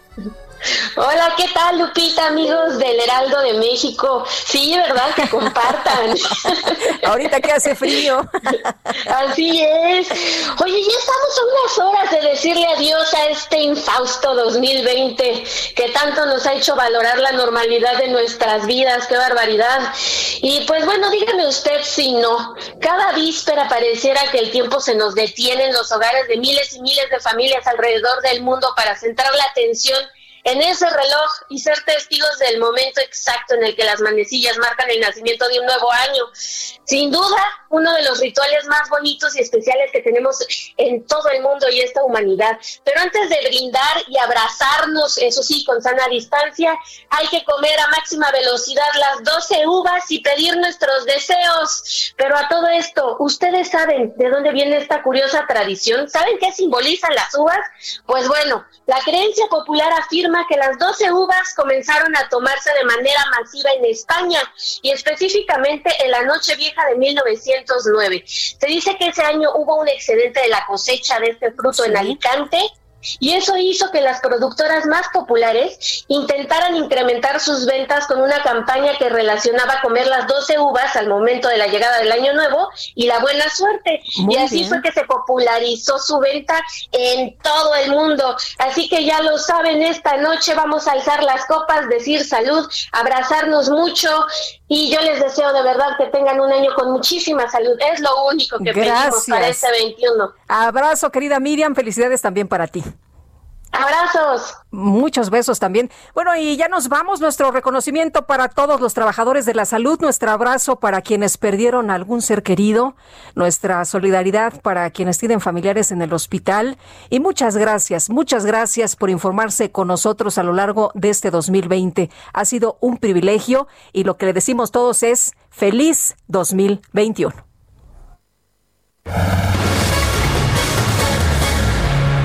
Heraldo Media Group presentó Sergio Sarmiento y Lupita Juárez por El Heraldo Radio.